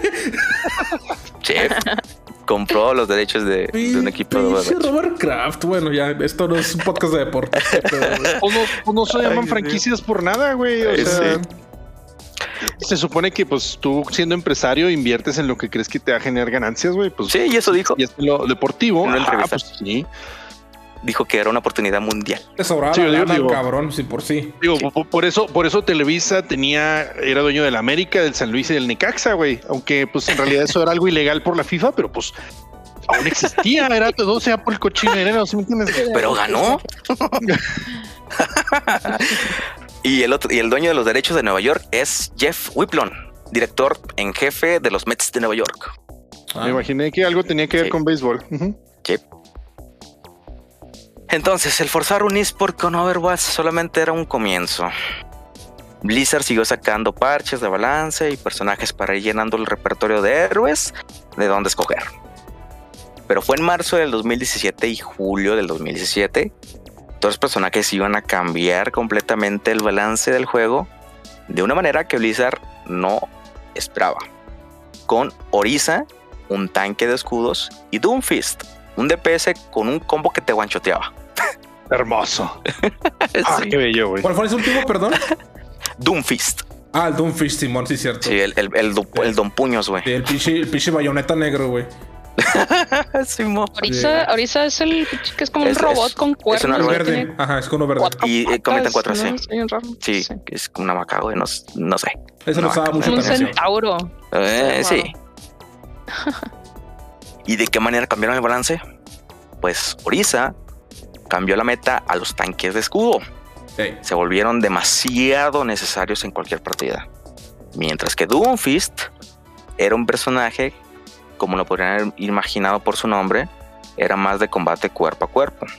En un juego shooter, para aclarar. O sea, se, se chungaba a, a- a todos a puro putazo. Y el hecho de que algunos fueron, eh, algunos seres fueron nerfeados, hizo a Doomfist florecer todavía más. Literal, manos te van a faltar para pelármela a Simón. Muy bien. M- Mientras, mientras le disparabas, o sea, mientras caminaba así muy lentamente hacia ti, güey. Como en el Terminator, creo, ¿no? típico, el típico tú disparándole así, ah, viene hacia mí y el güey acá nomás no le pasa nada, ¿no? Sí, Sí. Nomás llega y te golpea pum, y te mueres. sí, exactamente. Bien, estos dos héroes o personajes fueron la semilla del desbalance. Los siguientes tres héroes de los que voy a platicarles fueron el abono, el agua y el sol. Que lo hizo crecer a todo un caos de desbalance, pero momentáneamente, momentáneamente vamos- volvamos al tema de la toxicidad. El director Jeff Kaplan dio el anuncio que iba a haber penalizaciones más severas a la, a la comunidad tóxica e invitaba a la comunidad de usar el sistema de reportes para lidiar con el problema. Y uno pensaría entonces baneado por semanas o meses, ¿no? Nah, Pues, unos cuantos días sí, nomás. pero. O nomás un zape, ¿no? Ok. Pues Blizzard ni siquiera no, mm, no baneaba acorde. Oh, De hecho, era bastante evidente de que Blizzard no baneaba como debería de ser. Incluso había gente muy que decía cosas muy picot, racistas, y le daban como un día de baneo por ese tipo de cosas. Y pues como que, Sí, güey, la verdad es que casi así es en todos los juegos. Que- No, en League of Legends dices noob y te banean por 14 días en chat. Ah, cabrón, sí. Oye, ti- tipo Twitch que a algunos streamers los banean menos que otros. Sí, porque genera Ah. mucha lana. Ajá. O que pues hacen ahí. no te conviene- Facebook. No te conviene banear a toda tu comunidad si todos son tóxicos, o sea. Sí, Sí. bueno, sí. Ándale. Y pues muchos pensarían que era porque Blizzard tenía algo más en, en que enfocarse, ¿no? Y pues estaba enfocado en sacar a flote la liga de Overwatch. Y está en lo correcto. Era el mayor interés que tenía Blizzard era El volver a Overwatch dinero. un esport. Así es. Sí. Pero a la vez fue el mayor problema que tenía Overwatch, esto de la toxicidad. Estaban tan enviciados en volverlo un esport que ni siquiera les pasaba por la mente la experiencia o bien la diversión que debía tener el juego se volvió full competitivo, full tóxico. Sí. Si es competitivo, es tóxico. Damn. Y créeme que yo he jugado League of Legends, he jugado Rocket League. Este Rocket League también eran súper tóxicos, cabrón. Pero, pero Overwatch era otro pedo, güey. O sea, Sí. Sí, o sea, voice Overwatch se, se emputaban, güey. O sea, Sí. Hay muchos, eh, ¿cómo se dicen? Compilaciones de gente haciendo sí, rage. no. Sí, que no mames. A ver, Al principio me dan risa, pero luego pues no mames, este güey tiene problemas. Qué bueno que no soy así. A menos de que fiden en mis partidas, malditas sea. Nada más que no. Ah, sí, Pupi, mejor ni hables porque siempre te enojas Ok, en no, League está of bien, está bien. No, ahí déjalo, déjalo. déjalo, déjalo. O sea, era broma, pero si no querías, no era broma. Está bien, está bien. No era para tanto. Ah. Y pues de cierta manera les funcionó. A principio del 2018, enero, muchas de las noticias giraban en torno a Overwatch League y el modo competitivo y tuvieron una audiencia de 10 millones en la primera semana, que bien puede considerarse bueno, pero si lo ponemos en perspectiva los juegos de la NFL, que no sea el Super Bowl, tienen mucha mejor, mucha, mu- mucha mejor audiencia, ¿no? Claro. pero pues en sí se puede considerar bueno. Sin embargo, a pesar de que tiene much- tenían muchos patro- patrocinadores como Toyota, HP, T-Mobile e incluso Spotify. Sí, no sé qué rayo está haciendo Spotify ahí, pero arre. No, no pasó ni marzo para que todos los, los patrocinadores se vieran preocupados por cómo la toxicidad ya estaba tomando raíz en el modo competitivo. Sí, porque se transmitían en, en E ESPN, creo. Llegué a ver ESPN partidas de Overwatch de la liga. En ESPN sí int- intentaron hacer este acercamiento a los esports, no sé en Latinoamérica, pero en Estados Unidos también intentaron poner este matches de Street Fighter. Y de League of Legends también. Y de hecho, Nice. el- el- con Street Fighter causó polémica porque ESPN solicitaba a los jugadores de Kami que utilizaran un skin alterno, que no podían usar el, el skin original de Claro, claro. Ok, Mm, bien. El- Pero- los, los que lo que llegué a ver en la tele me parece que era en el canal creo que se llama Sci-Fi ahí pasaban League Ah, of. Legends sí Hmm. Sí ahí vi hace como dos años no me acuerdo ahí pasaron la final del LOL y todo eso ahí Oh, ¿en Pasaban serio? varios Simón en Sci-Fi oh, no sé si todavía existe el canal hace mucho que no lo veo. Esa es una muy buena pregunta. alguien búsquelo. No, es que no ahorita. para los que tengan cable ya sé continuando bien a pesar de que la, con la, la toxicidad estaba viéndose en, en- en el modo competitivo, pues se fueron, se vieron un poco aliviados después de que Overwatch League formó un contrato con Twitch para transmitir. O sea, pues no, ah, ya hay dinero, ni. Pues ahora, pues vale shit, ¿no? Ah, Hay dinero, ni, no sí. Pero pues aún así se vieron todavía más problemas con el aspecto competitivo de Overwatch. Más que nada porque en octubre del 2018 salió una noticia que puso a la comunidad en jaque todo juego fuera, fuera de línea, o sea, offline, por parte de la organización de Overwatch Contenders, iba a ser cancelado. Lo cual causaba que cualquier soñador o aspirante que quisiera convertirse en pro ya no tenía esa posibilidad de conseguir experiencia y peor tantito, después salió otra noticia para los participantes de, de bueno, más bien de los, de los participantes de Overwatch Contenders que ya tenía meses de no recibir pago por parte de Blizzard y esto causó que una de las transmisoras más grandes, Broadcast GG, dejara de transmitir contenido de Overwatch Contenders. Ah. ¿Se Wow. imaginan Como tener plano- tanto dinero y no pagarle a, a los que van a dar? O sea, de plano contenido. firmaron con Twitch y dijeron, ah, ya. Vamos a dejar de moverla ahí. Y yep, Que se caiga todo, ya nos pagaron. Básicamente. Así son, así son todas las empresas. Comebacks. recuérdalo. Sí. Es que lo que Mm, no dices, sé, imagínate Blizzard tener fue dinero y no-. Tener dinero y no pagarle a tus empleados. ah, Sí. Ahí está Amazon. Sí. Ahí están. La, pobre empresa indie que hace Warzone. que es la misma, por cierto, Activision Blizzard. Ah, vaya, todo está conectado. sí. Ah, y yo no pensaría de qué manera esto, si no hay, de qué, de qué manera afecta esto. Pues si no hay ¿A los principiantes? Ah, no. No hay profesionales. Y sin profesionales, pues, ¿cómo puede haber un esports? No hay liga. Pues sí. Sí, pues, sí. Pelea de cajas.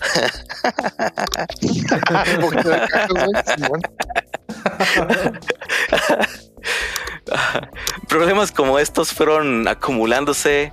El problema del balance, el problema de la toxicidad, el problema de cómo Blizzard estaba tratando a los aspirantes del eSport, el problema cada vez que introducían un personaje nuevo al juego que volvía a causar el ciclo del desbalance. Ay, todo eso fue recurrente. Para el verano del 2019 ya había seis héroes nuevos y obviamente todos causaron un caos. Pero como les mencioné antes, tres causaron el mayor caos. Empezando con Moira, Muy personaje de soporte que era tan fácil de jugar que, que bajó el nivel de habilidad a comparación de los otros soportes. Más Ni siquiera más tenías que Mercy, apuntar, o era más que mínimo. Mercy. Sí, O sea, no ni siquiera tenías que apuntar en un shooter Ajá. o era muy mínimo lo que tenías que Sí, apuntar. porque con bueno nomás aventar la bolita y ya te olvidas de ella, ¿no? Y yep, vale, sí. Simón. Luego está Bridget o Bridget. Bri- Bridget. Bridget. Bridget. Bridget. Un tanque soporte que podía asesinar a los asesinos por las habilidades que tenía. Y como era tanque, pues está muy difícil de sacarla del juego. Ese fue Y luego está- cuando dejé de jugar, era cuando recién salido Bridget. Mm, hiciste bien. Sí. Ahorita, ahorita Sí, comentamos ya, por sí, qué. ya vi por qué. Ajá. Y luego está Sigma o el Patas, como vienen algunos en la comunidad le dicen, porque, porque está descalzo, porque Ah, está ok. descalzo y está flotando y pues se le ven la- los malitos pies, el Patas. Este es el, el- como que hace como no yoga, el que medita. Ese es. Ese es. Ah, No, es, es como un robot. sí, sí, cierto, ese es. No, no sé cuál es ese. Es Sigma. Que bueno, me tocó. El otro es Sashe, ¿no? Ashe es, la, es una DPS forajida. Sí, este no, este no es el otro personaje nuevo. Ah, ok, ok. No, es este ah, Moira, Bridget y Sigma. Ujú. Esos tres. ¿no? Fue lo que vamos a hablar. Y ah, volviendo a Sigma o el Patas, era un tanque que hizo la meta de escudos todavía más relevante junto con Orisa. De estos tres, uno fue el abono, que causó que se creara una de las herramientas más tóxicas y aburridas del juego. ¿Han escuchado de goats? Cabras en, en español. Goats. Tom Brady. suena, pero no. Eh, Iba a decir una estupidez, pero bueno, sé lo que significa dila. GOAT. No. No. sé lo que significa GOAT, que es greatest of all time, pero Sí. no sé si apliquen esto. Ah, No, no, Eso esa, es otra- es otra cosa. No, quién sabe. Bien, Goats era una composición meta que consistía en tres tanques y tres soportes que curaban a dichos tanques. Y el verlo en una transmisión en vivo era lo más jodidamente aburrido en la historia. Era ver solamente cómo destruían el escudo de los otros, solo para ver cómo ponían otro escudo y ver cómo destruyeron ahora ese. Y la razón por lo cual funcionaba era por Bridget o Bridget. No sé cómo decirle. Bridget. Bridget. Vamos a decirle Bridget, pues. Bridget tenía. Su kit lo tenía todo: armadura para sus aliados, escudos, uy, una- un aturdidor, un stun, curación y te podía matar siendo tanque. La verga. Sí. Sí, Estaba rotísima, güey, me acuerdo. sí. Esta composición la trajo un equipo novato de nombre Goats a la liga. Y en ese entonces, Ah. pues muchos pensaban que, que estaban solamente tirando las partidas con esa composición. Pues para su sorpresa, les funcionó. Y les funcionó bastante bien. Hasta el punto que la composición lleva su nombre. Pero a la vez también se volvió un rotundo problema para la audiencia. porque los equipos que lo usaban, pues era demasiado, demasiado probable que iban a ganar. Pero era, de, ah, era demasiado aburrido de ver. Y lo único que se veía en las partidas competitivas profesionales era GOATs. Por lo menos ahora se Pues entiende, güey. Y otra vez. Ahora se Ah, entiende, güey. güey. Nomás, ah, son los escudos y ya. Ah, pero no manches, güey. Jodidamente aburrido. Pues sí, pero los profesionales siempre usan todo lo que sea el, el meta para ganar. Pues sí, pero hacen el eSport aburrido de ver. Pues, eh, ¿quién lo va a sí, ver? pero ahí es culpa de los desarrolladores. Eh, Ajá, es lo- es, exacto. lo que iba a decir. Es tarea de ellos balancearlo para que se mantenga por lo menos el espíritu del juego, ¿no? De que. Porque eso es, los League of Legends siempre hacen eso. Siempre sale así una composición que está bien rota, está bien aburrido de ver y siempre lo cambian. Siempre lo nerfean, siempre cambian- quitan los ítems o algo así. Sí. Siempre están balance, entre comillas balanceando el juego y siempre que vayas a entrar a jugar así está diferente.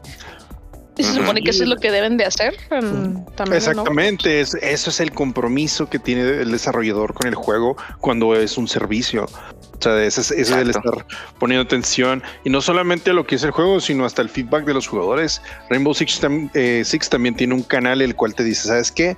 Esto no está chido y hasta te recompensan si les dices cosas. De hecho, la última cosa que me salió es de que iban a hacer un nerfeo a Smoke, que es un defensor que tira eh, bombas de humo. Y ¿Es el que te hacía daño a ti mismo? sí, ¿no? Es que exactamente. sacaron un parche, ¿no? Sí. Sacaron un parche algo así en la parche, beta. Exactamente, sacaron un parche Ajá. en el test server en el cual el humo de Smoke también ya le iba a hacer daño a él. Sí, sí, entonces, Está muy tonto eso. entonces la gente se empezó a quejar de que, pues, o sea, de qué sirve que el personaje tenga una máscara de gas, por el amor de Dios. Más, más porque había, había una cinemática donde Smoke, Smoke entraba lanzando humo y entraba así como si nada, ¿no? Y Así como que, ah, Simón, pues, va a y tener Pues, eh, Ubisoft comentó al respecto. ¿Saben qué? Tienen razón. Hemos escuchado mucho feedback desde que implementamos esto en el test server y por favor sepan que no va a llegar al server este, oficial. Eh, entendemos que pues no esto no es preciso canónicamente por lo que ya nos hicieron mencionar. Entonces, muchas gracias por su feedback. O sea, ese es el tipo de cosas de respuesta que ves de, que necesitas ver de un desarrollador, sí. pero pues, y no muchas es- veces, como en esa idea. ocasión, sí lo hacen y en otras no. También dejan ahí su desmadre para que la comunidad se haga garras ahí mientras cambian el parche o hacen algo. eh. Pues igual, igual lo ven con posiciones bien troll. Algunos me tocó ver, ya se estoy hablando un chingo de seasons, un G-tanque. Y hasta se, met- se podía meter así donde, donde spawneaban en la base y podías matar y luego lograbas salirte con un poquito de vida y pues tenías un chingo de regeneración.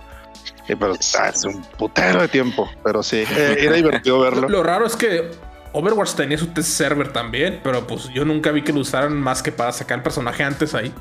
Les valió madre. Ajá. Pero no, no lo explotaban.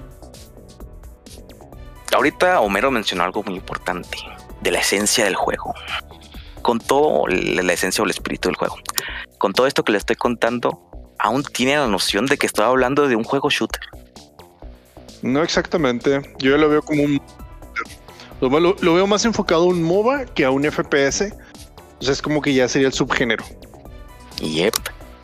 Yo diría que a partir de que empezamos a ver personajes con, más habilidades, como lo fue Doomfist, eh, donde estas habilidades son las que hacen el daño, a comparación con McCree o Genji o Widowmaker, que tienen que apuntar para disparar y hacer daño. Se están completamente, se están quedando completamente irrelevantes. A estas alturas, yo al menos no siento que decir que Overwatch, no siento que, decir que Overwatch es un, que es un shooter es acertado. Ahora es más como lo acaba de mencionar Sosa, es un MOBA. Como lo es League of Legends. Se vuelve un híbrido. Y no digo que tiene algo de malo, pero es malo. Cuando los propios devs no se dan cuenta de lo que están creando parche tras parche. Era algo de que era algo que se está volviendo bastante evidente y supongo que la epifanía se pausó con el anuncio que hizo Blizzard en noviembre del 2019. No sé, si, no sé si recuerdan qué pasó en noviembre del 2019 por parte de Blizzard. Sí. Overwatch 2. Overwatch 2. Yes, Eh, Fue hace Yes. cuatro años, güey. ¿Tres? yes, tres. ¿Cuatro? Casi cuatro. Sí.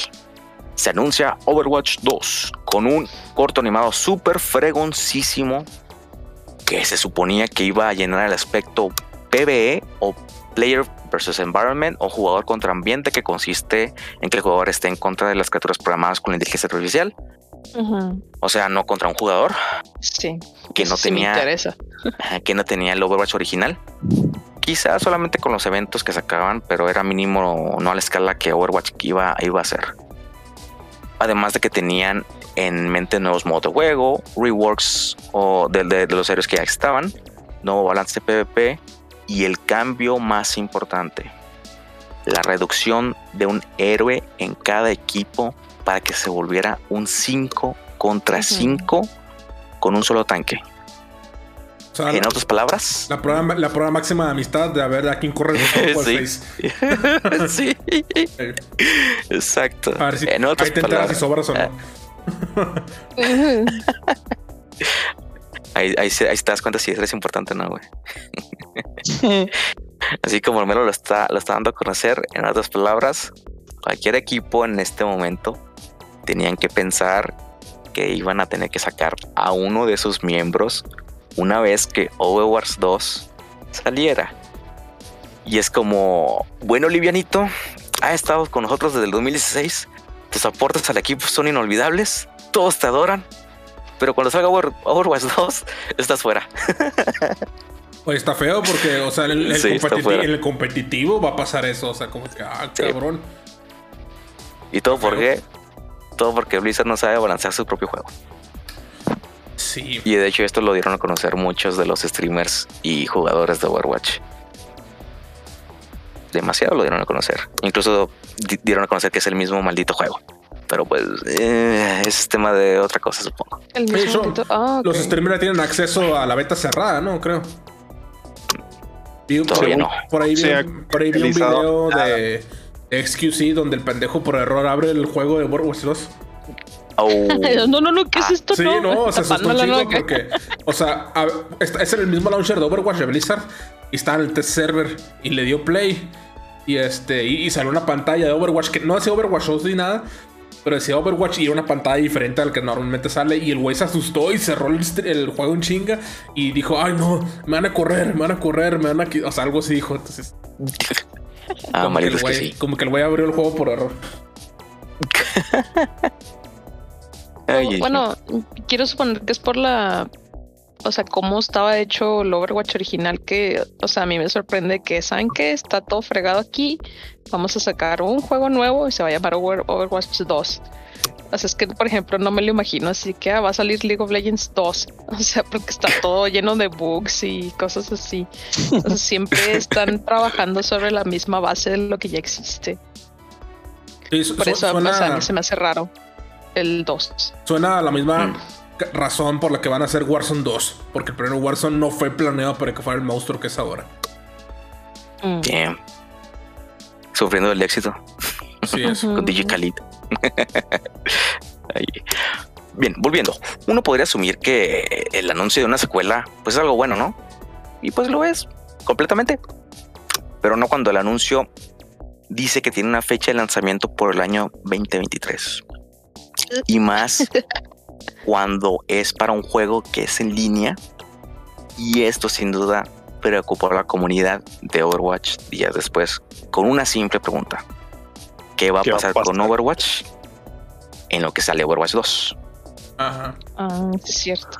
Más, porque me sorprende que no has mencionado nada de los loot boxes que tienen en el juego porque... Sí, es lo que te iba a decir. ¿Se, seguiría existirían los dos al mismo tiempo? Sí. Más porque que no. Overwatch se le atribuye que hizo famoso el término de loot box. De hecho. Ah, sí. sí. de hecho, eso, eso sí, sí lo, sí lo vi, pero no lo, no lo, no vi que fuera una razón así por lo que, por lo que falló Overwatch, porque eso en sí es completamente diferente. Pero sí, eh, en cuestión de loot boxes, Overwatch fue un completo monstruo en cuestión de eso. Mm, creo que ganó hasta, ay, ¿qué? ¿Cuál es la cifra que vi? Más de 100 millones de, dólares, creo, en puro loot box. Ahora, imagínate que en el 2, cuando si, cierran el 1, se te pierden todas las skins que compraste. y, Dios mío. Pero tampoco me pareciera que tuviera sentido que se traspasaran. Yo sí ¿Qué le vería pasaron? sentido a eso. Y yo sí le diría sentido. ¿Quién sabe? Sí, o sea, no creo que vayan a ser nuevos campeones así, todo así como que borrón y No, son los mismos. Ah, Exactamente, entonces por eso, pues nomás pasas, ah, ¿sabes qué? Dueño de Overwatch no, ok, este, aquí métete esta opción y ya haces la transferencia de tu cuenta, o es más, ni siquiera necesitas este, hacer transferencia, como estás conectado con la misma cuenta, el contenido que tengas en Overwatch 1 lo vas a tener en Overwatch 2 y sepan que Overwatch se va a cerrar en esta fecha, tan tan. No pienso que sea tan descabellado. Pero se me hace que no lo van a hacer. Mm, No, sí, muy conociendo hermoso para ahorita. Sí. ¿Quién sabe? A lo mejor lo hagan. Espero que lo hagan. Si no, Es están dándose Blizzard, en el no pie. esperemos nada de ellos. Uh, pues ahorita no están, no están en posición de cometer ese tipo de errores, sinceramente. Pero ya, volviendo a la pregunta que tiene la comunidad, ¿qué, qué va a pasar con Overwatch una vez que en lo que sale Overwatch 2? Pues lamentablemente su, preocup- su preocupación le dio el clavo. Hubo menos updates y los eventos que antes se sentían nuevos cada vez que salían, como lo son los eventos de Halloween, se volvieron contenido reciclado, no había contenido nuevo y más importante, no iban a sacar personajes nuevos como antes. Y pues uno pensaría, pues ¿para qué? Si va a salir Overwatch 2. Ujú. Y pues no solamente afectó el juego como tal, obviamente también afectó a Overwatch League en enero del 2020, cuando tres de los tres de los top talentos que transmitían contenido de Overwatch simplemente dejaron de hacerlo, ya no había suficiente audiencia. ¿Y por qué? Por cierto trato de exclusividad que hizo Blizzard con YouTube. Eh, solamente se iba a poder transmitir los juegos de Overwatch en YouTube. Qué Y en, ese, y en ese entonces, pues Twitch estaba en el boom. Los del competitivo. Sí. Ok. Ah, pues no tiene Yep. sentido. Obviamente, todo, toda la comunidad dijeron eso. ¿Para qué irme a YouTube si mejor veo otra cosa en Twitch? Porque Twitch le soltó una muy buena cantidad de feria, digo, lo tiene Google. Mm. Y pues buscan competir en el live stream contra Twitch. Sí, Pero pues. eh, Pero, pero como. compraron a Facebook Gaming. un cadáver, güey. Sí. Facebook Gaming. ¿Cómo se llama esa? La, el gaming esa de, de Facebook. Sí, Facebook. Gaming. Facebook Gaming, ¿verdad? Sí. Sí. Y lo mismo. Y Mixer de Microsoft. Ah, sí, es cierto. No sé cómo a rayos le hizo Blizzard, pero hizo el juego todavía peor. Con una nueva implementación en septiembre del 2019. Con el Q de rol, como lo dijo Mero. Ah, Que en sí no habría problema si todos los malditos héroes no hubieran sido diseñados de tal manera que cumplan cierto rol. En otras palabras, los que hacen Q para un rol de daño o DPS tenían más de dónde escoger a alguien que seleccionaba rol de tanque o soporte. Y esto era porque el pro- po- esto era por problema de diseño. Y uno pensaría, ok, estadísticamente hay más, hay más del rol de daño, así que no hay problema si es que lo selecciono. Pues no. Como aficionado y conocedor de MMOs, el rol que siempre se va a llenar primero es daño DPS. Sí, siempre. Siempre. Y el rol más importante y más difícil de llenar es el de healer soporte. Luego le sigue tanque. Es súper evidente. ¿Por Pues qué? es como en League of Legends, ¿no? Que siempre mid Exacto. siempre es el más peleado. Yep. sí. ¿Por qué? Porque nadie quiere estar cuidando a niños chiquitos. Es jerga de MMO. O a monos en League of Legends. que no me toca soporte, maldita sea. Ah, además de que la mayoría de las veces siempre le echan la culpa al healer. Así que si juegas so- personajes de soporte o healer, y si no te lo han dicho el día de hoy, eres importante y gracias por llenar ese rol. Créeme, Sí. gracias. Está. Hay, hubo un meme por mucho tiempo de Overwatch donde siempre había un pinche Genji que se lanzaba a lo solo y siempre andaba pidiendo Sí. que lo curaran, ¿verdad? Sí. Yo llegué a ver Como este meme. meme Sí, cómic. Sí, porque Genji es de los que menos tienen I salud, need creo, o healing. vida. I need it. I need healing. Ay, Dios mío. Sí. Ay, ay, ay. Bueno, continuando.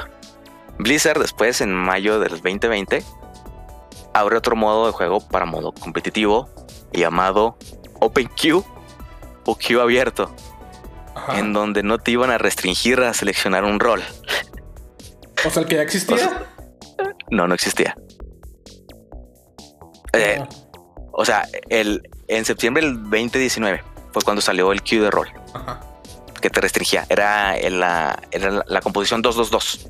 Ajá. Dos tanques, dos healers, bueno, dos soportes, dos daño. ¿Simón? Y en mayo del 2020 es cuando salió el otro, el otro modo que se llama OpenQ, Ok. que es donde, en donde ya no te restringía el, el seleccionar un rol.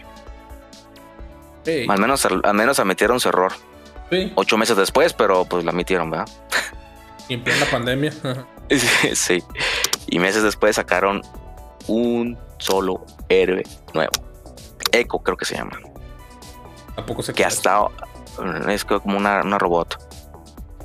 Que hasta ahora ha sido el único que ha salido desde que anunciaron Overwatch 2. Bastante triste.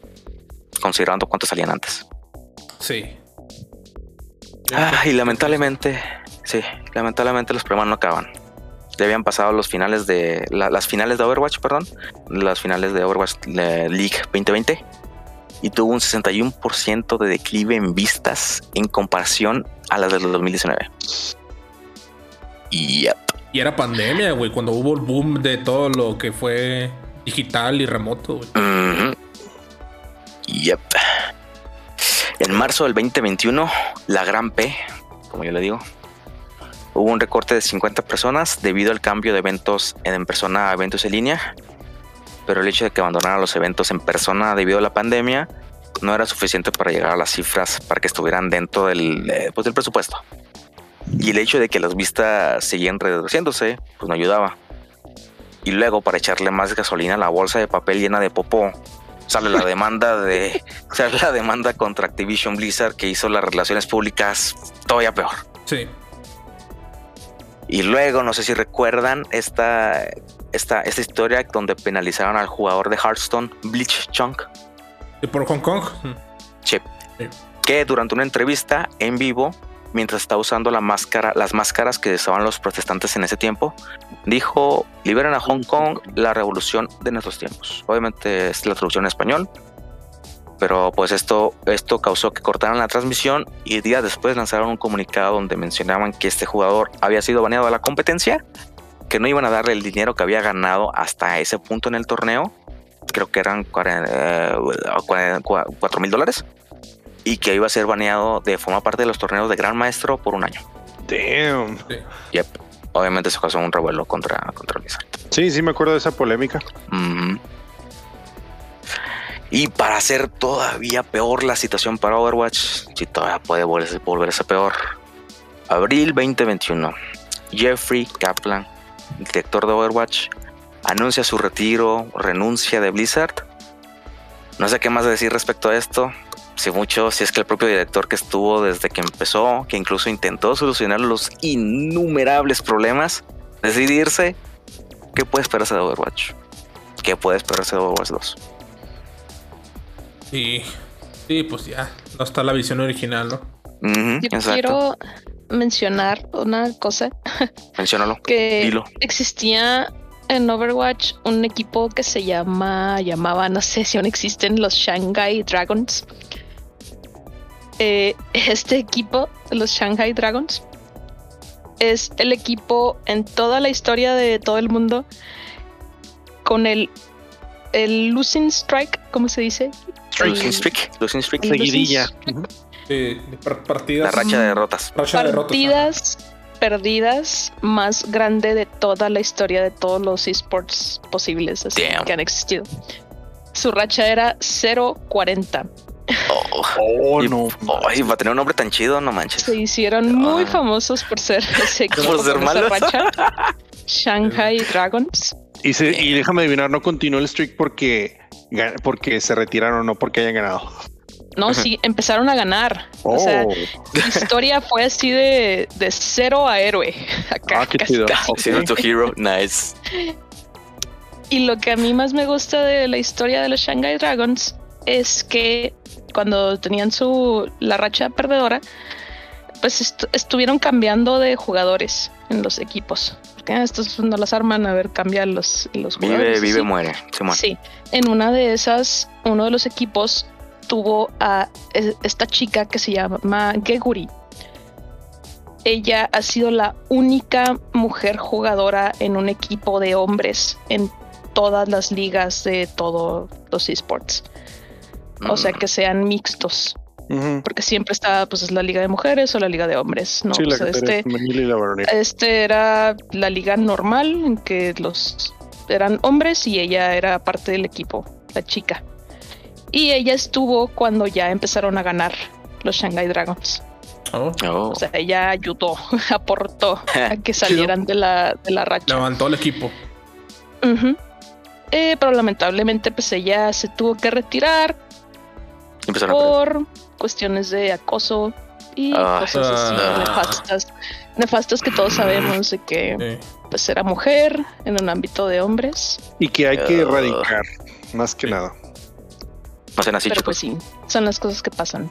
O sea, ella es la, era la única mujer en una liga este, con hombres. Los Shanghai Dragons de Overwatch. Ay, Y qué pues, triste. Eso era lo que yo conocía. Bueno, sobre la liga principalmente. No conozco nada de la liga. Conocí algo, pero pues ya, ya no conozco mucho. Bien. Aún así, si es que el director original no está, aún después del sinfín de controversias que han conocido ya sea por nosotros en nuestro segmento de noticias o por algún otro medio, si quieren darle la oportunidad a Overwatch 2, dénsela. Y más porque la beta está por salir. 26 de abril, Ah, ya por si quieren casi. intentarlo. La siguiente semana. La otra semana. Sí, Órale. De hecho, ¿a ese- poco- esa ¿A es la razón principal por lo del, ajá, por lo del episodio, ¿no? sí, claro. Ah, está todo calculado, sí, me alegro. ya güey. sabía. Profesional ¿Ya aquí? ¿eh? Órale. ¿Es gratis la beta? Mm, creo que sí. ¿Y es, Sí, y es sinceramente no- no sé. ¿Es beta abierta? Debería ser abierta. Quiero jugar, güey. Sí, si quieren darle el try, dénselo. Yo solamente espero que Blizzard haya aprendido su lección de querer forzar algo solamente porque tiene dinero. Y pues supongo que también es una buena lección. No des nada por hecho. Piensa bien en tus decisiones porque quizás afecten a más personas de lo que tú crees. Y lo más importante, que tu ambición no se convierta en una obsesión. Lo dijo Mailing de Metal Gear Solid. Don't be greedy. Yeah. Amén. No seas Casi, casi. avaricioso. Amén. Amén. Sí. Ya para terminar, para resumir, lo que hizo que Overwatch esté en el deplorable estado en el que está ahorita fue el hecho de que quisieron forzarlo a hacer algo competitivo cuando el diseño del juego no era para eso. Esto por ende causó el sinfín del desbalance entre los héroes, lo cual causó la aparición de meta como GOATs, el anuncio temprano de Overwatch 2, entre comillas temprano, que dio a la comunidad la mentalidad de, pues ahora qué, supongo que hay que esperar a que salga Overwatch 2. Lo cual hizo que hubiera menos updates y contenido que ni para qué. El mal manejo de la toxicidad en la comunidad y por supuesto un sinfín de malas decisiones por parte de Blizzard. Así es. Esto Espero- forma parte de la mano. De- no, no, de- es de- Difícil de creer.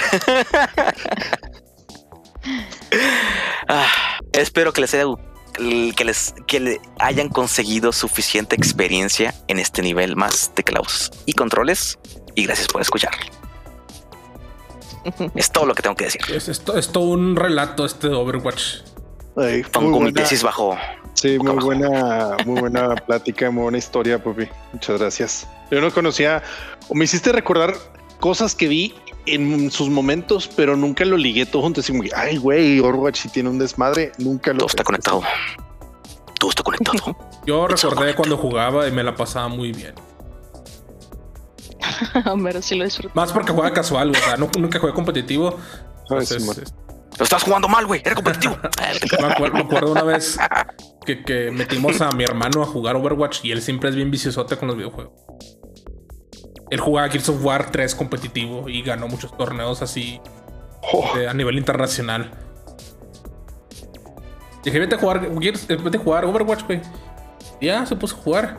Y luego, oye, güey, pues ¿cómo lo puedo usar? Le dije, mira, pero como tú eres sniper, güey, agarra a Hanzo, güey, a Widowmaker. Y se agarró a Hanzo, güey. Y luego empezó a jugar y luego me dice, oye, güey, este... ¿Cómo se juega, güey? ¿Cómo disparo o qué? Y luego pero le va a decir, ah, mira, así le juegas. Y luego de repente sale en el kill feed, headshot de Hanzo a tal. Y luego dice mi hermano, ah, no, olvídalo, ya supe. y, y- y- hizo un wipe, güey. O sea, hizo, mató a los seis así. No mames. Sí, güey, Damn. así, esa partida mató a los seis así. Y nosotros así como, ¿qué pedo? Güey. ¿Cuál es el héroe que tiene un su ulti es que lanza un dragón? Así en espiral. Hanzo. Hanzo. Hanzo. ¿no? Sí. Hanzo. Es que me tocó ver, no lo vi en vivo, pero me tocó ver un replay en el cual dos Hansos, güey, dispararon sus dragones y se entrelazaron. Ah, sí. Se, se ve bien bonito. Deja, si lo encuentro luego lo compartimos. Nice. Excelente, pues un episodio más. Muchas gracias por habernos escuchado. Espero que esto no les desaliente de jugar Overwatch 2. Al contrario, si lo llegan a jugar, platíquenos.